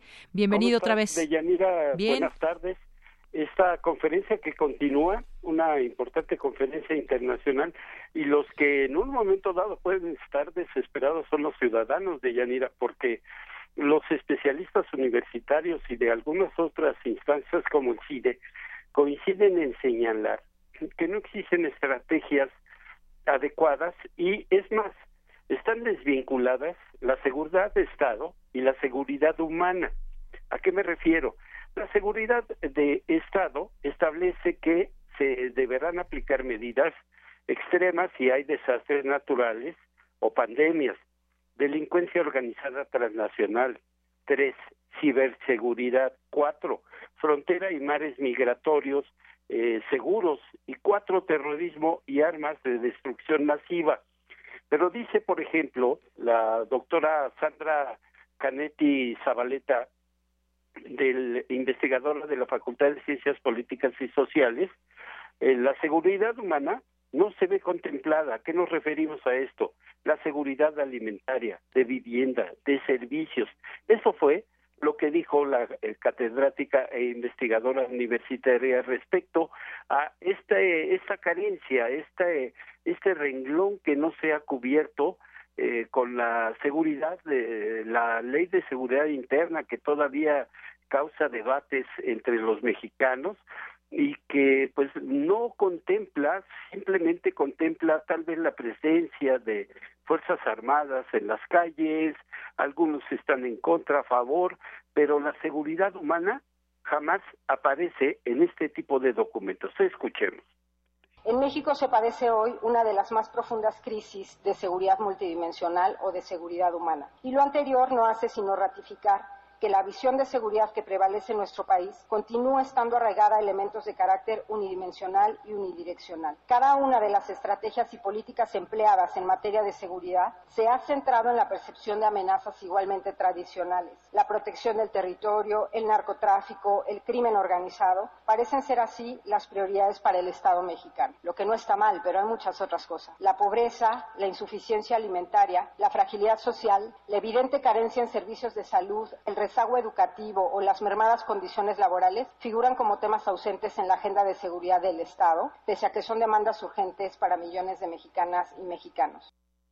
Y se mostraron algunas eh, diapositivas de Yanira en el cual de 2.496 municipios observados por el Coneval En muchos de ellos existe la carencia, por ejemplo, más del 50% este, están en la completa miseria, no tienen vivienda, no hay seguridad en los alimentos, que puedan tener sus alimentos a diario. Esto también, dijeron los académicos e investigadores ahí presentes, eso también debe tomarse en cuenta. Es la voz de Jorge Chabat, investigador del CIDE, quien dio su opinión respecto a esta seguridad nacional, seguridad de Estado y seguridad humana. Escuchemos que la seguridad pública fuera atendida por fuerzas policíacas, que, fin, que son las que están, aunque ya sabemos que, violan derechos humanos un día sí y el otro también, que la seguridad interior fuera atendida por una fuerza intermedia, una especie de gendarmería que tuviera mayor capacidad de fuego y sobre todo para hacer frente a la delincuencia organizada, que las policías no pueden hacerlo, y que la seguridad nacional fuera exclusivamente las Fuerzas Armadas. Un poco esa era la idea de la Policía Federal, que por ahí se quedó atorada en este sexenio y que no se no se ha desarrollado. ¿Y por qué se han quedado atoladas? Simple y sencillamente por cuestiones políticas, que porque si el legislativo no lo aprueba, que si porque el ejecutivo no manda a tiempo las leyes para que se establezca este tipo de mecanismos, en fin, dice los que están en medio son los ciudadanos y tienen que sufrir por una parte la delincuencia organizada y por otro lado la inseguridad en materia de alimentos, vivienda y servicios. En fin, las eh, posiciones eh, que se dieron a conocer este día en esta conferencia internacional, Seguridad y Justicia en, eh, en Democracia y que continuará a lo largo de toda esta semana de Yanira. El reporte que yo te tengo. Bien, pues muchísimas gracias. Gracias, Jorge, por esta información. Con mucho gusto, gracias. Muy buenas tardes. Y vamos ahora con mi compañera Virginia Sánchez, que tiene información acerca de la conferencia El conocimiento de la realidad y la realidad del conocimiento con Rui Pérez Tamayo. Cuéntanos, Vicky, muy buenas tardes. Hola, ¿qué tal, Yanira? Muy buenas tardes a ti, el auditorio de Prisma RU. Bueno, la ciencia es una actividad humana creativa que busca la comprensión de la naturaleza y cuyo resultado es el conocimiento. Este se obtiene por medio de un método científico organizado de forma deductiva y que aspira a alcanzar el máximo consenso entre las personas capacitadas. A partir de esta definición, Rui, Rui Pérez Tamayo dictó la conferencia magistral El conocimiento de la realidad y la realidad del conocimiento, que se llevó a cabo en el Teatro Universum como parte de las actividades que enmarcaron el cambio de Consejo Directivo de la Sociedad Mexicana para la Divulgación de la Ciencia y la Técnica. Y bueno, uno de los planteamientos que abordó el reconocido investigador fue la reflexión sobre qué es el conocimiento, un hecho o un concepto. Y ante esto dijo, la respuesta dependerá del contexto en el que se trabaje. Escuchemos. Según Villoro, es un concepto y por lo tanto le pertenece a la filosofía. Pero por otro lado, el conocimiento de algo, digamos de la estructura tridimensional de una molécula, ya no es un concepto abstracto porque tiene un contenido objetivo y por lo tanto es una cosa que ocurre en el mundo real. Quizá la respuesta a la pregunta es que la naturaleza que le asignemos al conocimiento dependerá del contexto en que estamos trabajando. Si nos referimos al conocimiento abstracto, entonces es un concepto y pertenece a la filosofía, específicamente a la epistemología pero si hablamos del conocimiento de algo, si le asignamos un contenido, se convierte en un hecho, una cosa, un objeto del mundo real, no necesariamente material, y entonces podemos estudiarlo científicamente. En cuanto al conocimiento de la realidad, Pérez Tamayo señala que presupone dos cosas, la existencia de la realidad y la capacidad para conocerla, tanto del ser humano como de los seres vivos que así lo hacen. Asimismo, advirtió, también es relevante el marco conceptual en el que nos basamos para ver el mundo.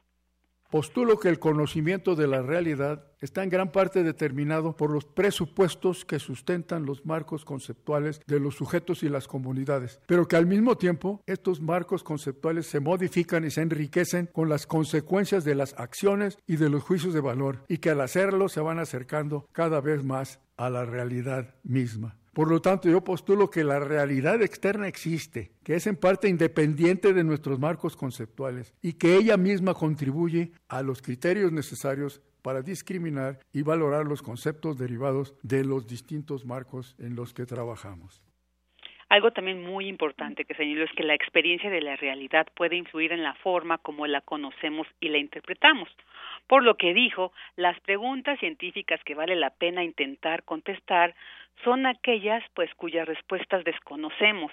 Y por lo tanto pues se abre la posibilidad de que cambiemos nuestras hipótesis y al cambiar nuestras hipótesis pues también cambiamos nuestra manera de ver el mundo. Una conferencia pues en el ámbito filosófico muy interesante para abordar estos conceptos que a veces se usan de una manera pues muy cotidiana en el campo de la investigación, pero que a veces vale la pena detenerse para profundizar en ellas y tener más claro este campo en el que la ciencia y el conocimiento se mueve. Hasta aquí mi reporte de Yanira, muy buenas tardes. Gracias Vicky, muy buenas tardes.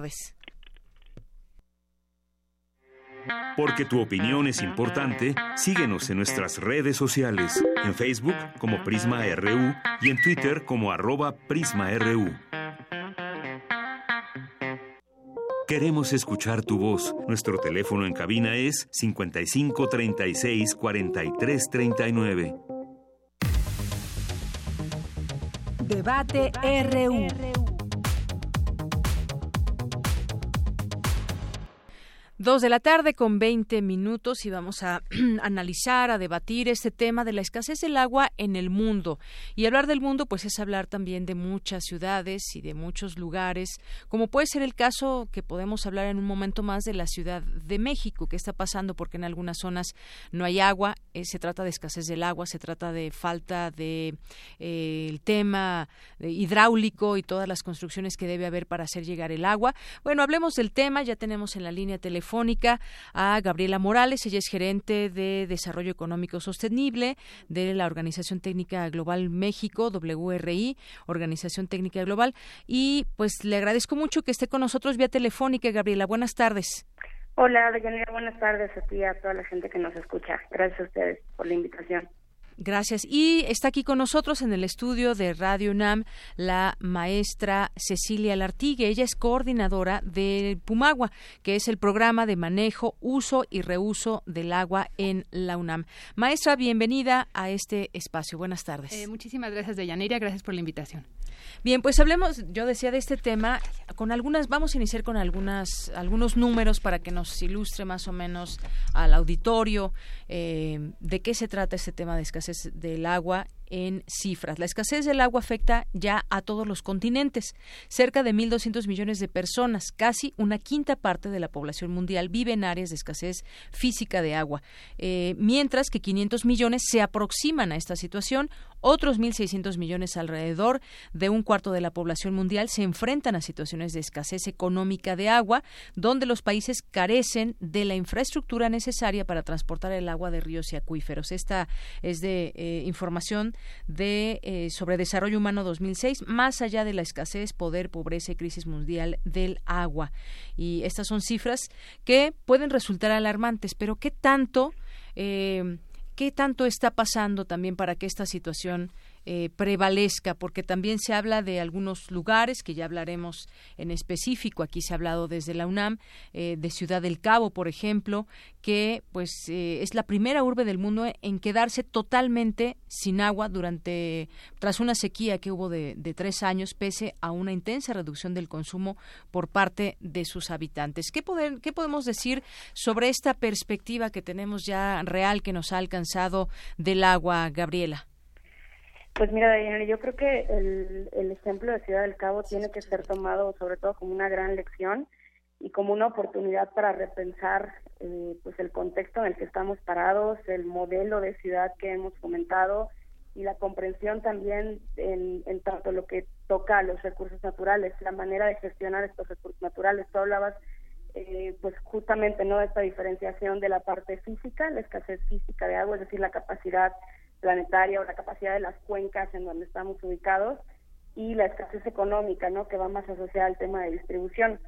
Al final del día, me parece que, un caso como el de Ciudad del Cabo es una combinación de ambas, lo mismo que en casi cualquier ciudad que analicemos a fondo. Y lo que es importante es entonces preguntarnos cómo en, en una ciudad que además pues no es nada menor en términos de población y en términos de, dinamismo económico, cómo han llegado a este punto y, también empezar a asumir, tanto a nivel individual como a nivel de, gestión de política pública y gestión hídrica, pues que no estamos en lo absoluto alejados de esto, ¿no? Los riesgos eh, vinculados a la variabilidad a la variabilidad climática nos van a alcanzar, nos pueden alcanzar a todos, pero pues también nos toca reaccionar, ¿no? Y nos toca empezar a entender las oportunidades que las propias ciudades nos ofrecen para repensar nuestras políticas, repensar nuestros mecanismos eh, de intervención y de aprovechamiento de, este recurso, eh, pues dependiendo de las condiciones del contexto específico donde nos encontramos, ¿no? ya sea Ciudad de México, cualquier ciudad de Latinoamérica o del mundo.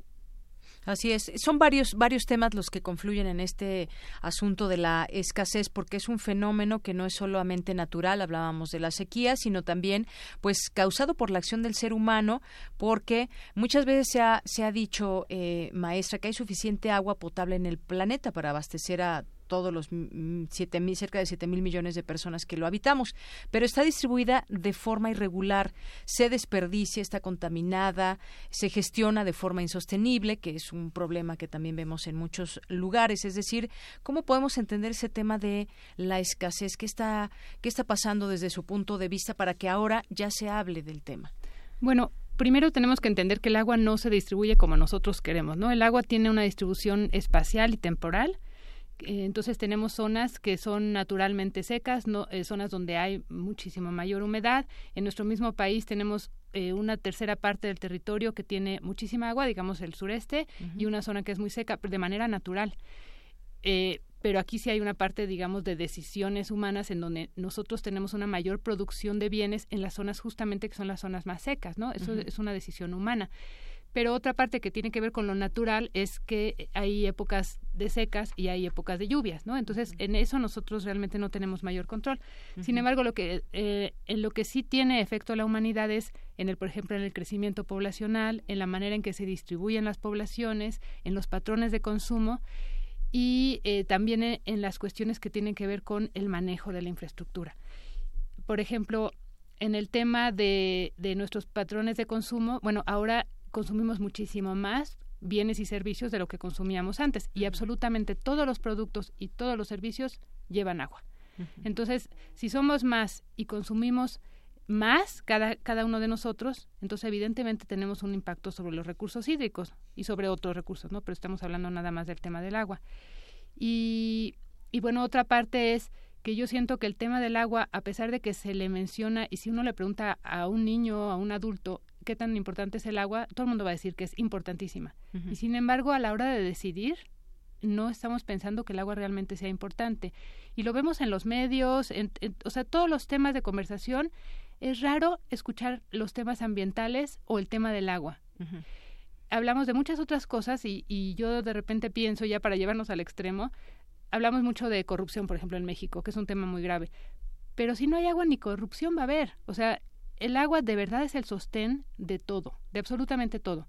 Y sin embargo, nuestras decisiones siempre evaden este tema del agua y se vuelven los temas políticos siempre son mucho más importantes que estos otros temas o se politizan los temas que son realmente ambientales y de supervivencia. Yo creo que también tiene que ver con nuestra visión del mundo, que se ha vuelto como muy antropocéntrica sin pensar que lo que nos mantiene vivos es justamente este entorno en el que está incluido el agua o de manera fundamental el agua.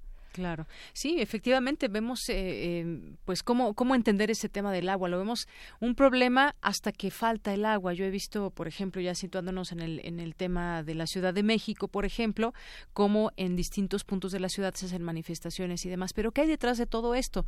Es decir, realmente no hay agua o es que algo está pasando también en las cuestiones de trabajos hidráulico y demás.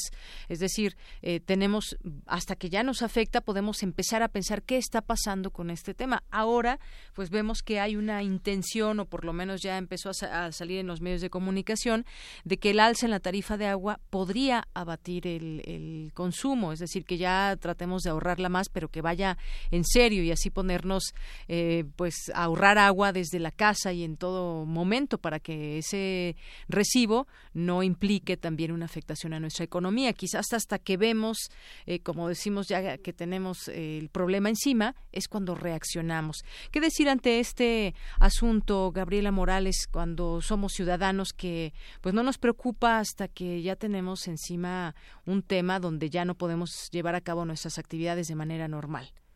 Eh, pues mira, Dayanela, yo creo que es triste, pero es real también, y ahí también eh, refiero un poco a lo que acaba de mencionar la maestra Cecilia, creo que como, como bien mencionaban, ¿no? Desde que somos niños repiten la importancia, pero efectivamente a veces hasta que las políticas públicas no se vierten hacia la generación de incentivos o de esquemas tarifarios que pues que justamente integran, ¿no? La importancia de estos recursos, no, vamos, hasta que no lo sentimos en el bolsillo no nos pesa a veces.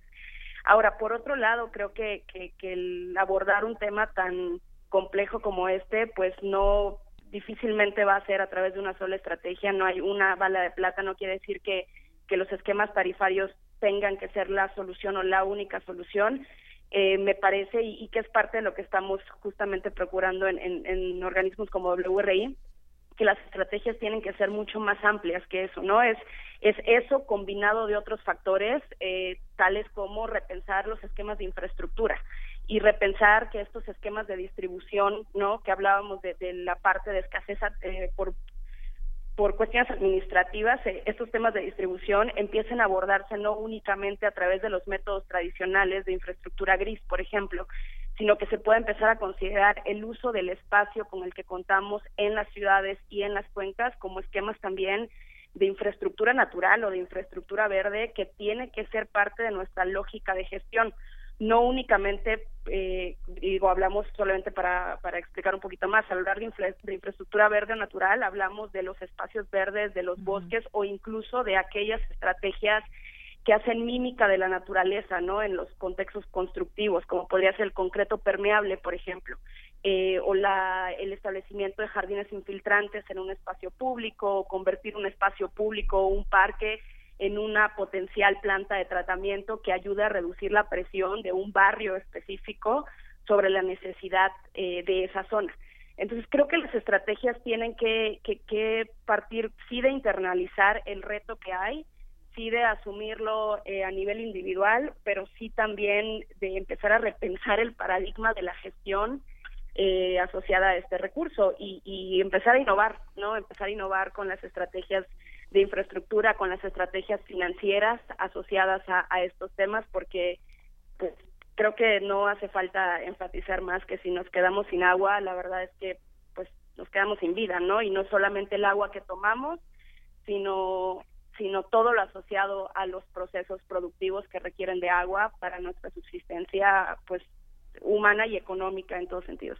Así es, gracias eh, Gabriela. Y, y, has mencionado algo muy importante que tiene que ver con innovar, porque ha habido distintas iniciativas, por ejemplo, de Naciones Unidas, donde pues este tema se ha tratado de permear en la sociedad internacional, pero justamente hay programas como este y me gustaría que nos platicaras un poco, maestra, sobre este programa de manejo de uso y reuso del agua en la UNAM, que es el Pumagua justamente, y creo que es parte de las innovaciones que se pueden mostrar este tipo de ejemplos que nace desde la UNAM, pero que puede quizás replicarse en, otros, de otras maneras, en otros sitios. Platícanos un poco del de, Pumagua. Sí, claro que sí. Bueno, Pumagua surgió en el 2008 y fue a raíz del Foro Mundial del Agua que se llevó a cabo en la Ciudad de México en el 2006, me parece. Y entonces la UNAM lo que dijo es, bueno, si estamos haciendo muchas cosas fuera de la universidad, porque de hecho hay muchos proyectos universitarios que tiene que ver con agua eh, fuera de los campus de la UNAM, uh -huh. eh, no había algo que se centrara en cómo estamos usando el agua en la universidad, en nuestros campus. Entonces así empezó y la idea era simplemente ver cómo era el balance hídrico, ¿no? Cuánta agua salía, cómo se eh, manejaba, cuánta cuánta se extraía de los pozos en Ciudad Universitaria, cómo se manejaba y cuánta salía. Pero pronto se vio que también era muy importante la parte de la calidad del agua, es decir, el agua que se abastece tiene que ser bebible, no nada más en la UNAM, sino en todas las ciudades, porque por eso se llama agua potable y eh, el agua tratada también tenía que ser que no tener riesgo para su uso en los jardines por ejemplo uh -huh. y por otro lado también se vio que si la gente no participaba entonces pues estas dos cosas técnicas uh -huh. podían no ser duraderas ni siquiera funcionales entonces se implementó también un área que era de comunicación sí. entonces digamos que Pumagua tiene tres objetivos principales que son disminuir el suministro de agua potable a la mitad eh, lograr que el agua se pueda beber de la llave y que el agua tratada no represente ningún riesgo para la salud de los universitarios y por último que la gente participe. Entonces, bueno, ya se ha logrado muchas de estas cuestiones, ya hemos disminuido en un 28% la extracción de los pozos. O sea, se han reducido mucho más las fugas, pero como, como a veces lo que pasa es que las tuberías son viejas, entonces se reduce una fuga y se aumenta. Entonces contamos la extracción. Hemos disminuido en 28%. El agua ya se puede beber de la llave. Eh, también el agua del, se cambió la planta de tratamiento, entonces ahora ya se cumple perfectamente con la norma. Y también tenemos muchísimas iniciativas para la participación. Entonces digamos que ya es un modelo que ya se ha replicado, se ha replicado en municipios de Puebla, Oaxaca y Tlaxcala, en algunas partes de Pumago, digamos, no completo, también en una unidad habitacional aquí en la Venustiano Carranza y eh, en universidades, ¿no? En la Universidad de Baja California Sur. Entonces, eh, la idea de Pumagua es justamente hacer un manejo eficiente del agua con la participación de la comunidad. Y nosotros creemos que se puede replicar en varios sentidos. Ahora tenemos un observatorio del agua que se pueden meter es www.observatoriodelagua.unam.mx y ahí pueden ver las fugas que tienen los edificios, la calidad del agua, si pueden o no tomar agua de los bebederos que existen en, en CEU, que estamos ahorita fomentando que se instalen, y también qué tanto participan las entidades y dependencias universitarias. Creemos que esto es muy importante a nivel nacional porque la gente no tiene información y por ley debería de tener información sobre si el agua que llega a su casa es bebible. Porque ahora que hablaban de las tarifas, las tarifas en la Ciudad de México son las más bajas hasta el consumo de 10.000 metros cúbicos al mes. Entonces, con eso es imposible mantener un sistema. Pero por otra parte, si la gente no sabe a dónde se va su dinero, también hemos hecho estudios donde hemos visto la gente no confía. Entonces, ¿por qué va a pagar por algo en que no sabe en dónde va a acabar su dinero. Por eso el observatorio que nosotros tenemos, ahí se ve lo que está ocurriendo. Entonces se ven las acciones que tenemos, nosotros cuando algo falla lo avisamos y creo que eso es algo que se tiene que replicar porque no es privatizar, porque en cuanto uno habla de tarifas la gente salta y es no, toda el agua en el mundo se paga porque si no no se puede mantener y la gente está pagando más en agua embotellada y eso lo tenemos medido que en agua de la llave por un volumen miles de veces mayor. Entonces, ese dinero que están invirtiendo en un sector ahora sí privado, no lo están invirtiendo en el mantenimiento de sus sistemas. Entonces nosotros, o sea, creemos que la recomendación es que no se gaste más del 3% del ingreso familiar en el tema del agua. Pero ya está pasando eso con el agua embotellada. Entonces tenemos que ser más lógicos en, en, este tipo de inversiones. Muy bien, muchas gracias maestra. Y ya tenemos nada más dos minutos para terminar esta, esta mesa de análisis. Eh, Gabriela Morales, en un minuto, ¿con qué cerrarías, con qué concluyes en este tema de la escasez del agua? Eh, pues mira, a mí me parece que tenemos que empezar a repensar nuestras estrategias. Para nosotros en el esquema de ciudad es importante pues tres puntos clave. Uno, entender los riesgos que tenemos a escala local eh, y cómo este está inserto en un gran esquema de variabilidad climática y, que es urgente reaccionar. Punto dos, eh, mejorar nuestra gestión de disponibilidad hídrica eh, o de presupuesto hídrico, es esta visión de cuenca, dónde están mis fuentes, dónde están mis usuarios y cómo puedo mejorar a través del aprovechamiento de mis propios espacios locales, pues la oferta y la reducción a la presión de demanda. Y por último apostarle apostarle a la innovación apostarle a los mecanismos financieros eh, nuevos apostarle a nuevas estrategias apostarle a la transparencia como mencionaba la maestra Cecilia y apostarle a un cambio porque creo que es claro que el sistema actual de gestión no está siendo suficiente y eso pues nos toca a todos, ¿no? A nivel individual y a nivel eh, ciudad también. Muy bien, muchas gracias, eh, Gabriela.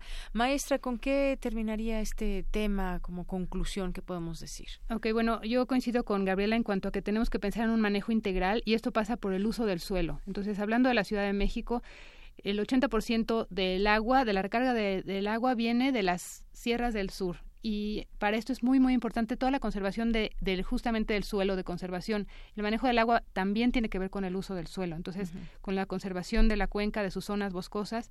Otra parte es la que le toca al usuario que quiere decir sí hagámonos cargo de lo que nos toca en el consumo y esto no es nada más del consumo directo sino también del agua virtual de lo que de nuestros eh, de nuestra ropa, de los productos que utilizamos, hagamos un mejor manejo en ese sentido.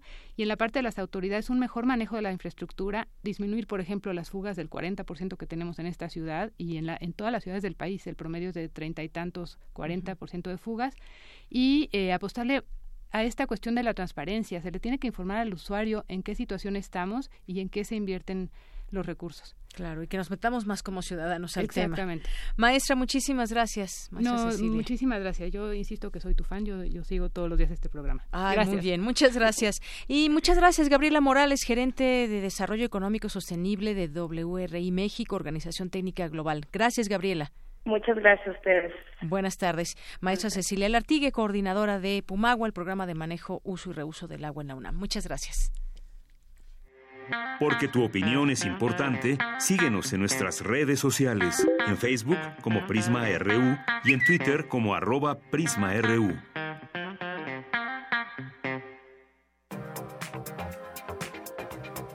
Internacional RU. El portavoz de la Oficina de Ayuda Humanitaria de la ONU, Jens Laker, denunció violaciones a la tregua en Siria. Dijo que han recibido informes sobre explosiones en Guta Oriental, donde Rusia declaró ayer una pausa humanitaria de cinco horas diarias.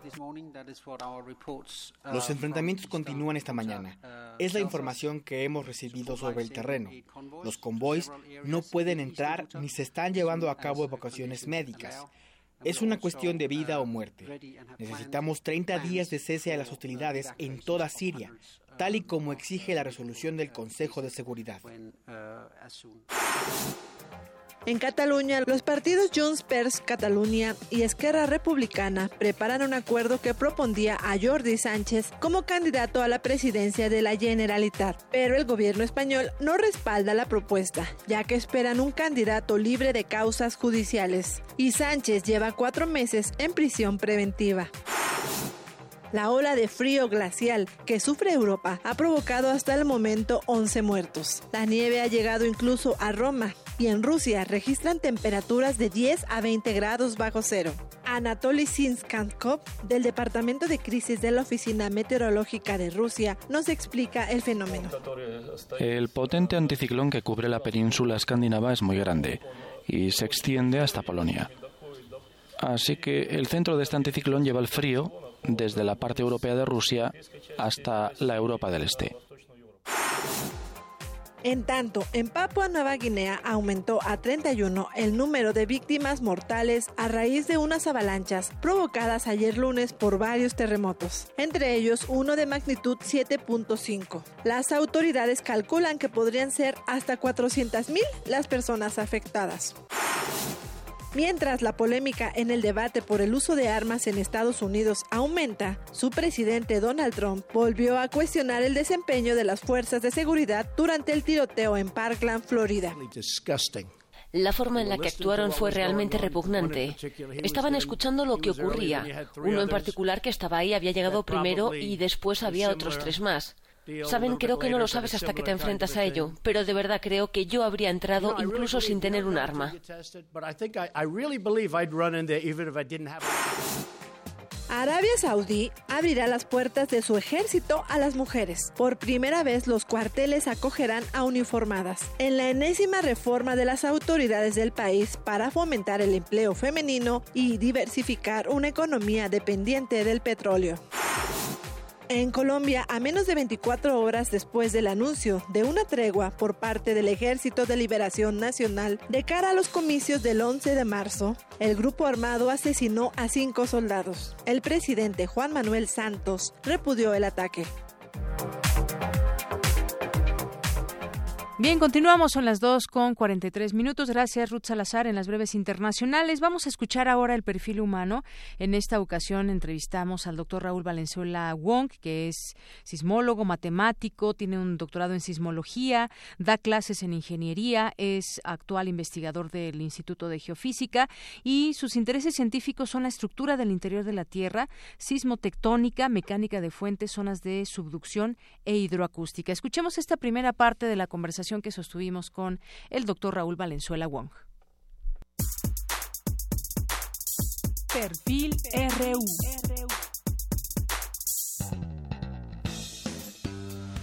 Como ustedes saben, o si no lo saben, se los platico, esta sección de perfil humano me gusta mucho porque tenemos oportunidad de conocer a los profesores, investigadores, a los académicos de nuestra UNAM de una manera mucho más eh, de conversación, o es una entrevista formal. Y le doy la bienvenida, doctor Raúl Valenzuela Wong. ¿Qué tal? Mucho gusto. Bienvenido a este espacio. Él es licenciado en física y matemáticas y hizo su doctorado en sismología. Así que, doctor, pues tendremos muchas preguntas que hacerle sobre este tema. Que todavía está tan tan vigente. Tan vigente y seguirá, yo creo. Eh, doctor, bueno, pues empecemos. Usted se inició como licenciado en física y matemáticas. ¿En qué momento supo que la física y las matemáticas eran para usd? Bueno, cuando yo estaba, cuando yo estaba chamaco, hace ya un buen número de ayeres. Está muy joven, doctor. este, cuando yo estaba en la, en la primaria, es el tiempo en que los Estados Unidos eh, realizó unas misiones de exploración al planeta Marte, las, las sondas Vikingo. Y yo recuerdo que en ese entonces en el, en el periódico todos los días aparecía una foto del planeta Marte. Y a mí me parecía extraordinario, así como sorprendente conocer otro, otro, otro lugar, ¿no? Algo, algo diferente. Yo siento que allí fue cuando em, empezó la, curiosidad, más o menos también por ese tiempo tocó que apareció el cometa, el cometa West, que, se, que se vio desde México pues muy, muy bien, un espectáculo precioso. Este, entonces siento yo que más o menos en ese entonces fue cuando me empezó a, a salir por ahí el, el gusanito de, de, interesarme por este tipo de, cuestiones, ¿no? Atraer los números y todo esto. Sí, sí sobre todo eh, entender cómo funciona el mundo, cómo funcionan las cosas, ¿no? Este, y bueno, ya con el, con el paso del, del tiempo, este, pues ya estando en la, en la prepa, pues hay que escoger el, el, bachillerato. Yo estaba en, en, ese entonces en el estado de Guanajuato. Este, y pues ahora sí que lo, más cercano a física era el, bachillerato de, ingeniería civil, que fue lo, que escogí en su, en su momento. Eh, tuve yo ahí un poquito de, titubeo, en el sentido que también tenía yo un poquito de, curiosidad por la, por la arqueología. este, así como que los grandes descubrimientos y cómo ir a desenterrar pirámides y, y tesoros, ¿no? Este, entonces así como que decía, bueno, ingeniería civil, humanidades, y pero bueno, a final de cuentas pues ganó la parte de, la física las matemáticas la, ingeniería civil. Así es. Y después, este, pues ya terminando la, preparatoria, este, pues viene la, carrera. Empecé la. ¿En qué preparatoria estudió? Fue la, en la universidad de la preparatoria de Celaya de la Universidad de Guanajuato. Ah, ya, usted viene de Celaya, Guanajuato. Sí, sí. Muy bien. Este, y entonces pues ya empecé la carrera en el, en, el, en el, en el tecnológico en Querétaro. Hice dos años de la carrera este, de, de, física o de ingeniero físico industrial.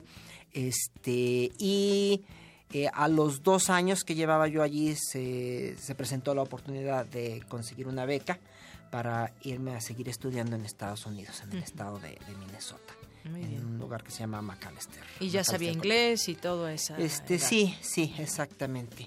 Y que es muy importante ahora, quienes hacen estudios y que, que, continúan sus estudios después de maestría y doctorado, y un intercambio siempre viene bien en la vida académica, muchos aquí nos han venido a platicar eso, y eh, pues sin duda el idioma abre puertas. Por supuesto. Yo lo que luego le digo a, los muchachos, a los estudiantes de la facultad o inclusive también a los estudiantes de posgrado, digo, sabes que busca una oportunidad de ir al extranjero, no tiene que ser forzosamente Estados Unidos, este, pero al extranjero, porque a final de cuentas nos sirve como, digo, además de lo que aprendamos profesionalmente, este, nos sirve también para abrirnos los ojos y ver otra forma de hacer las cosas, otra forma de, trabajar.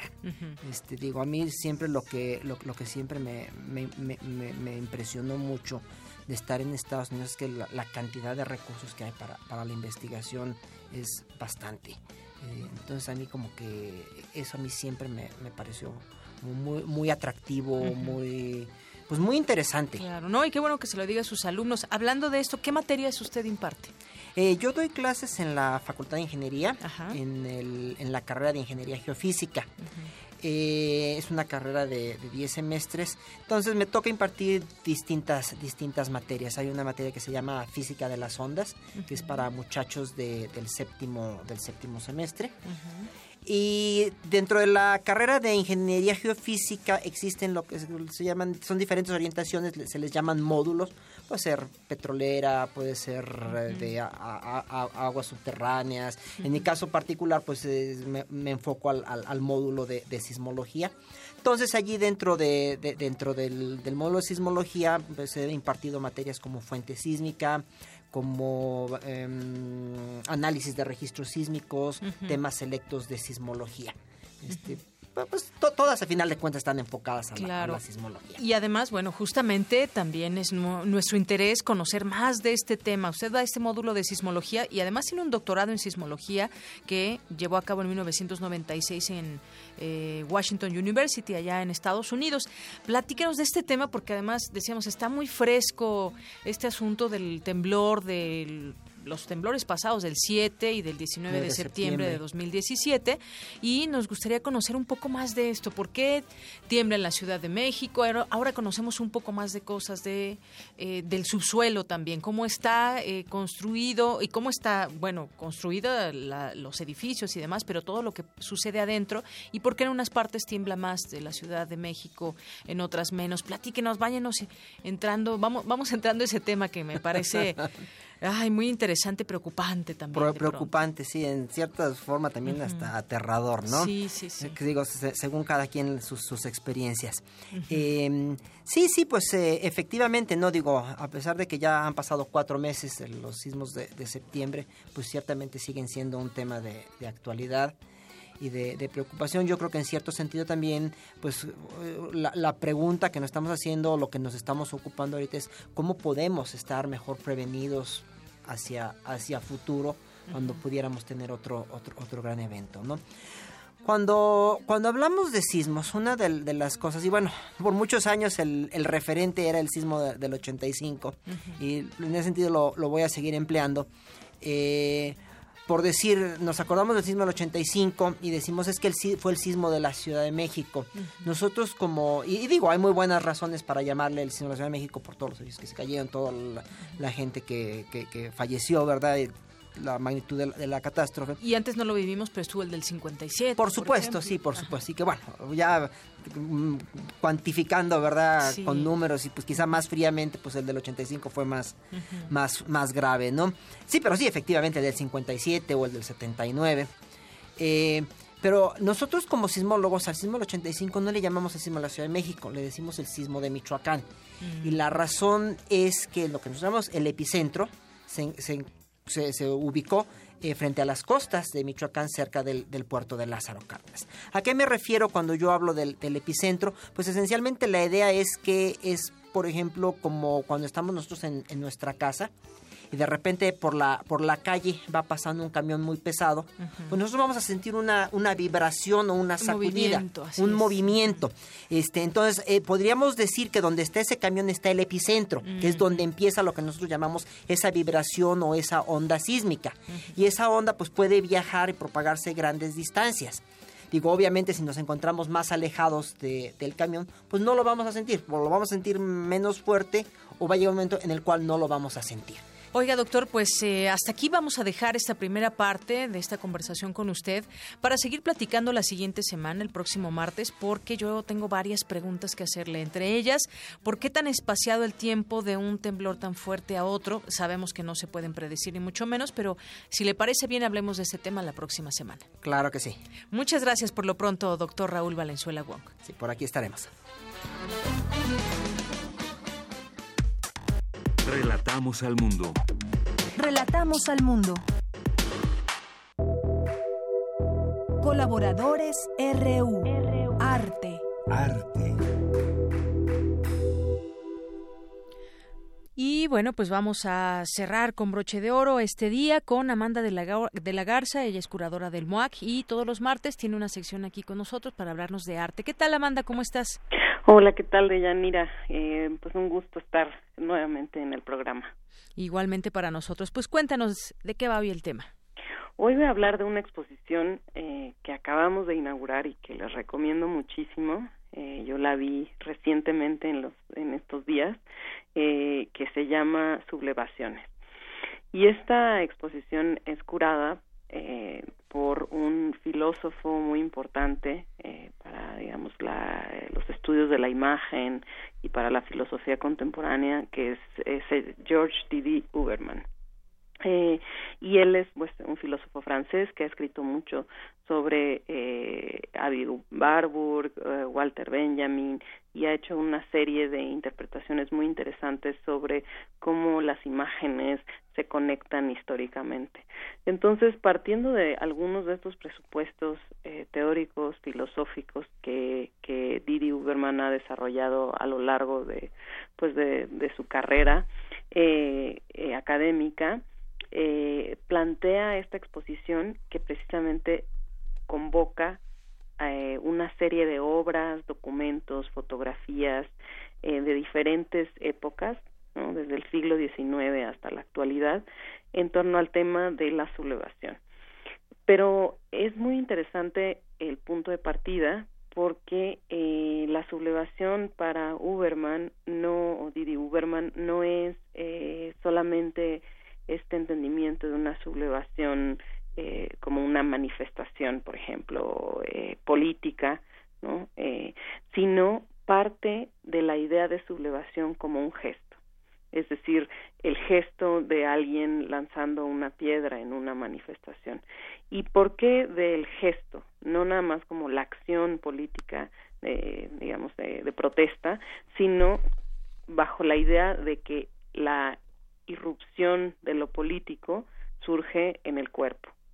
Y esto no nada más ocurre en el momento en el que se da una manifestación de orden colectivo, sino es, digamos, una energía que nace del cuerpo por levantarse, por suspenderse y que se transforma o es el, eh, el germen de una sublevación de orden político.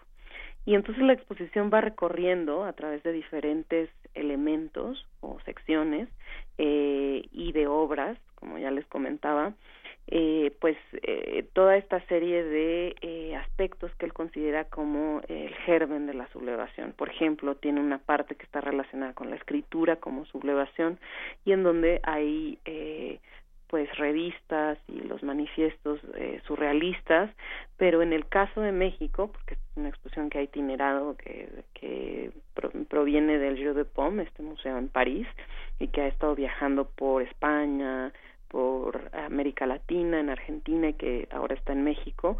En la sede en México, como les comentaba, incorpora obras eh, de artistas mexicanos eh, de diferentes épocas, ¿no? Entonces hay grabado, hay este gráfica y en este sentido, por ejemplo, en esta sección de escrituras hay un, unas imágenes y unos documentos que tienen que ver con el movimiento estridentista y también en otra sección de la exposición en donde habla de este momento en donde esta sublevación que nace del cuerpo, este gesto político que se convierte en político eh, adquiere una dimensión colectiva. Entonces, evidentemente, hay fotografías, como les comentaba, de diferentes periodos, desde eh, el obrero asesinado en una huelga de Manuel Álvarez Bravo, eh, y también, digamos, fotografías de Antonio Turok eh, y también eh, imágenes que se han vuelto icónicas del movimiento zapatista. Entonces,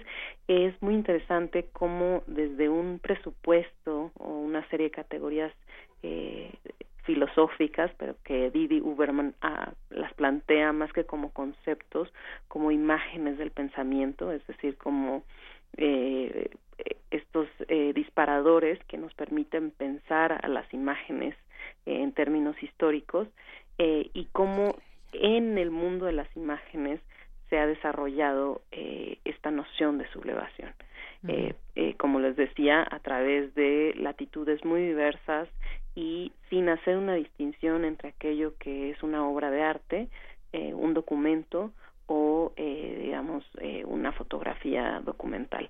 Eh, y pues bueno para complementar eh, esta exposición que es realmente muy interesante eh, en, ayer y hoy ah, eh, se desarrolló un coloquio está por concluir a, ahora de eh, sobre digamos el tema de la imagen en donde pues uno el, George D. Uberman pudo acompañarnos y, y, presentó una conferencia magistral.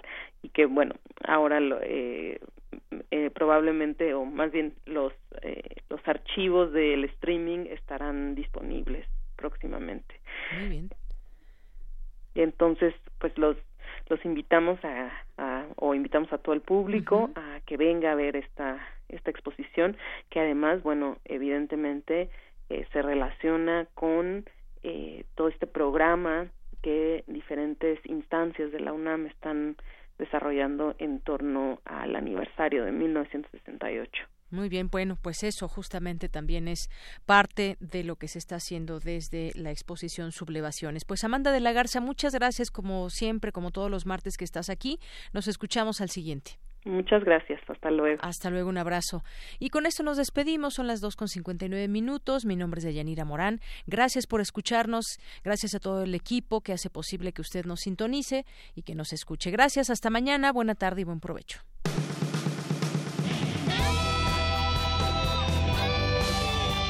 Prisma RU. Relatamos al mundo.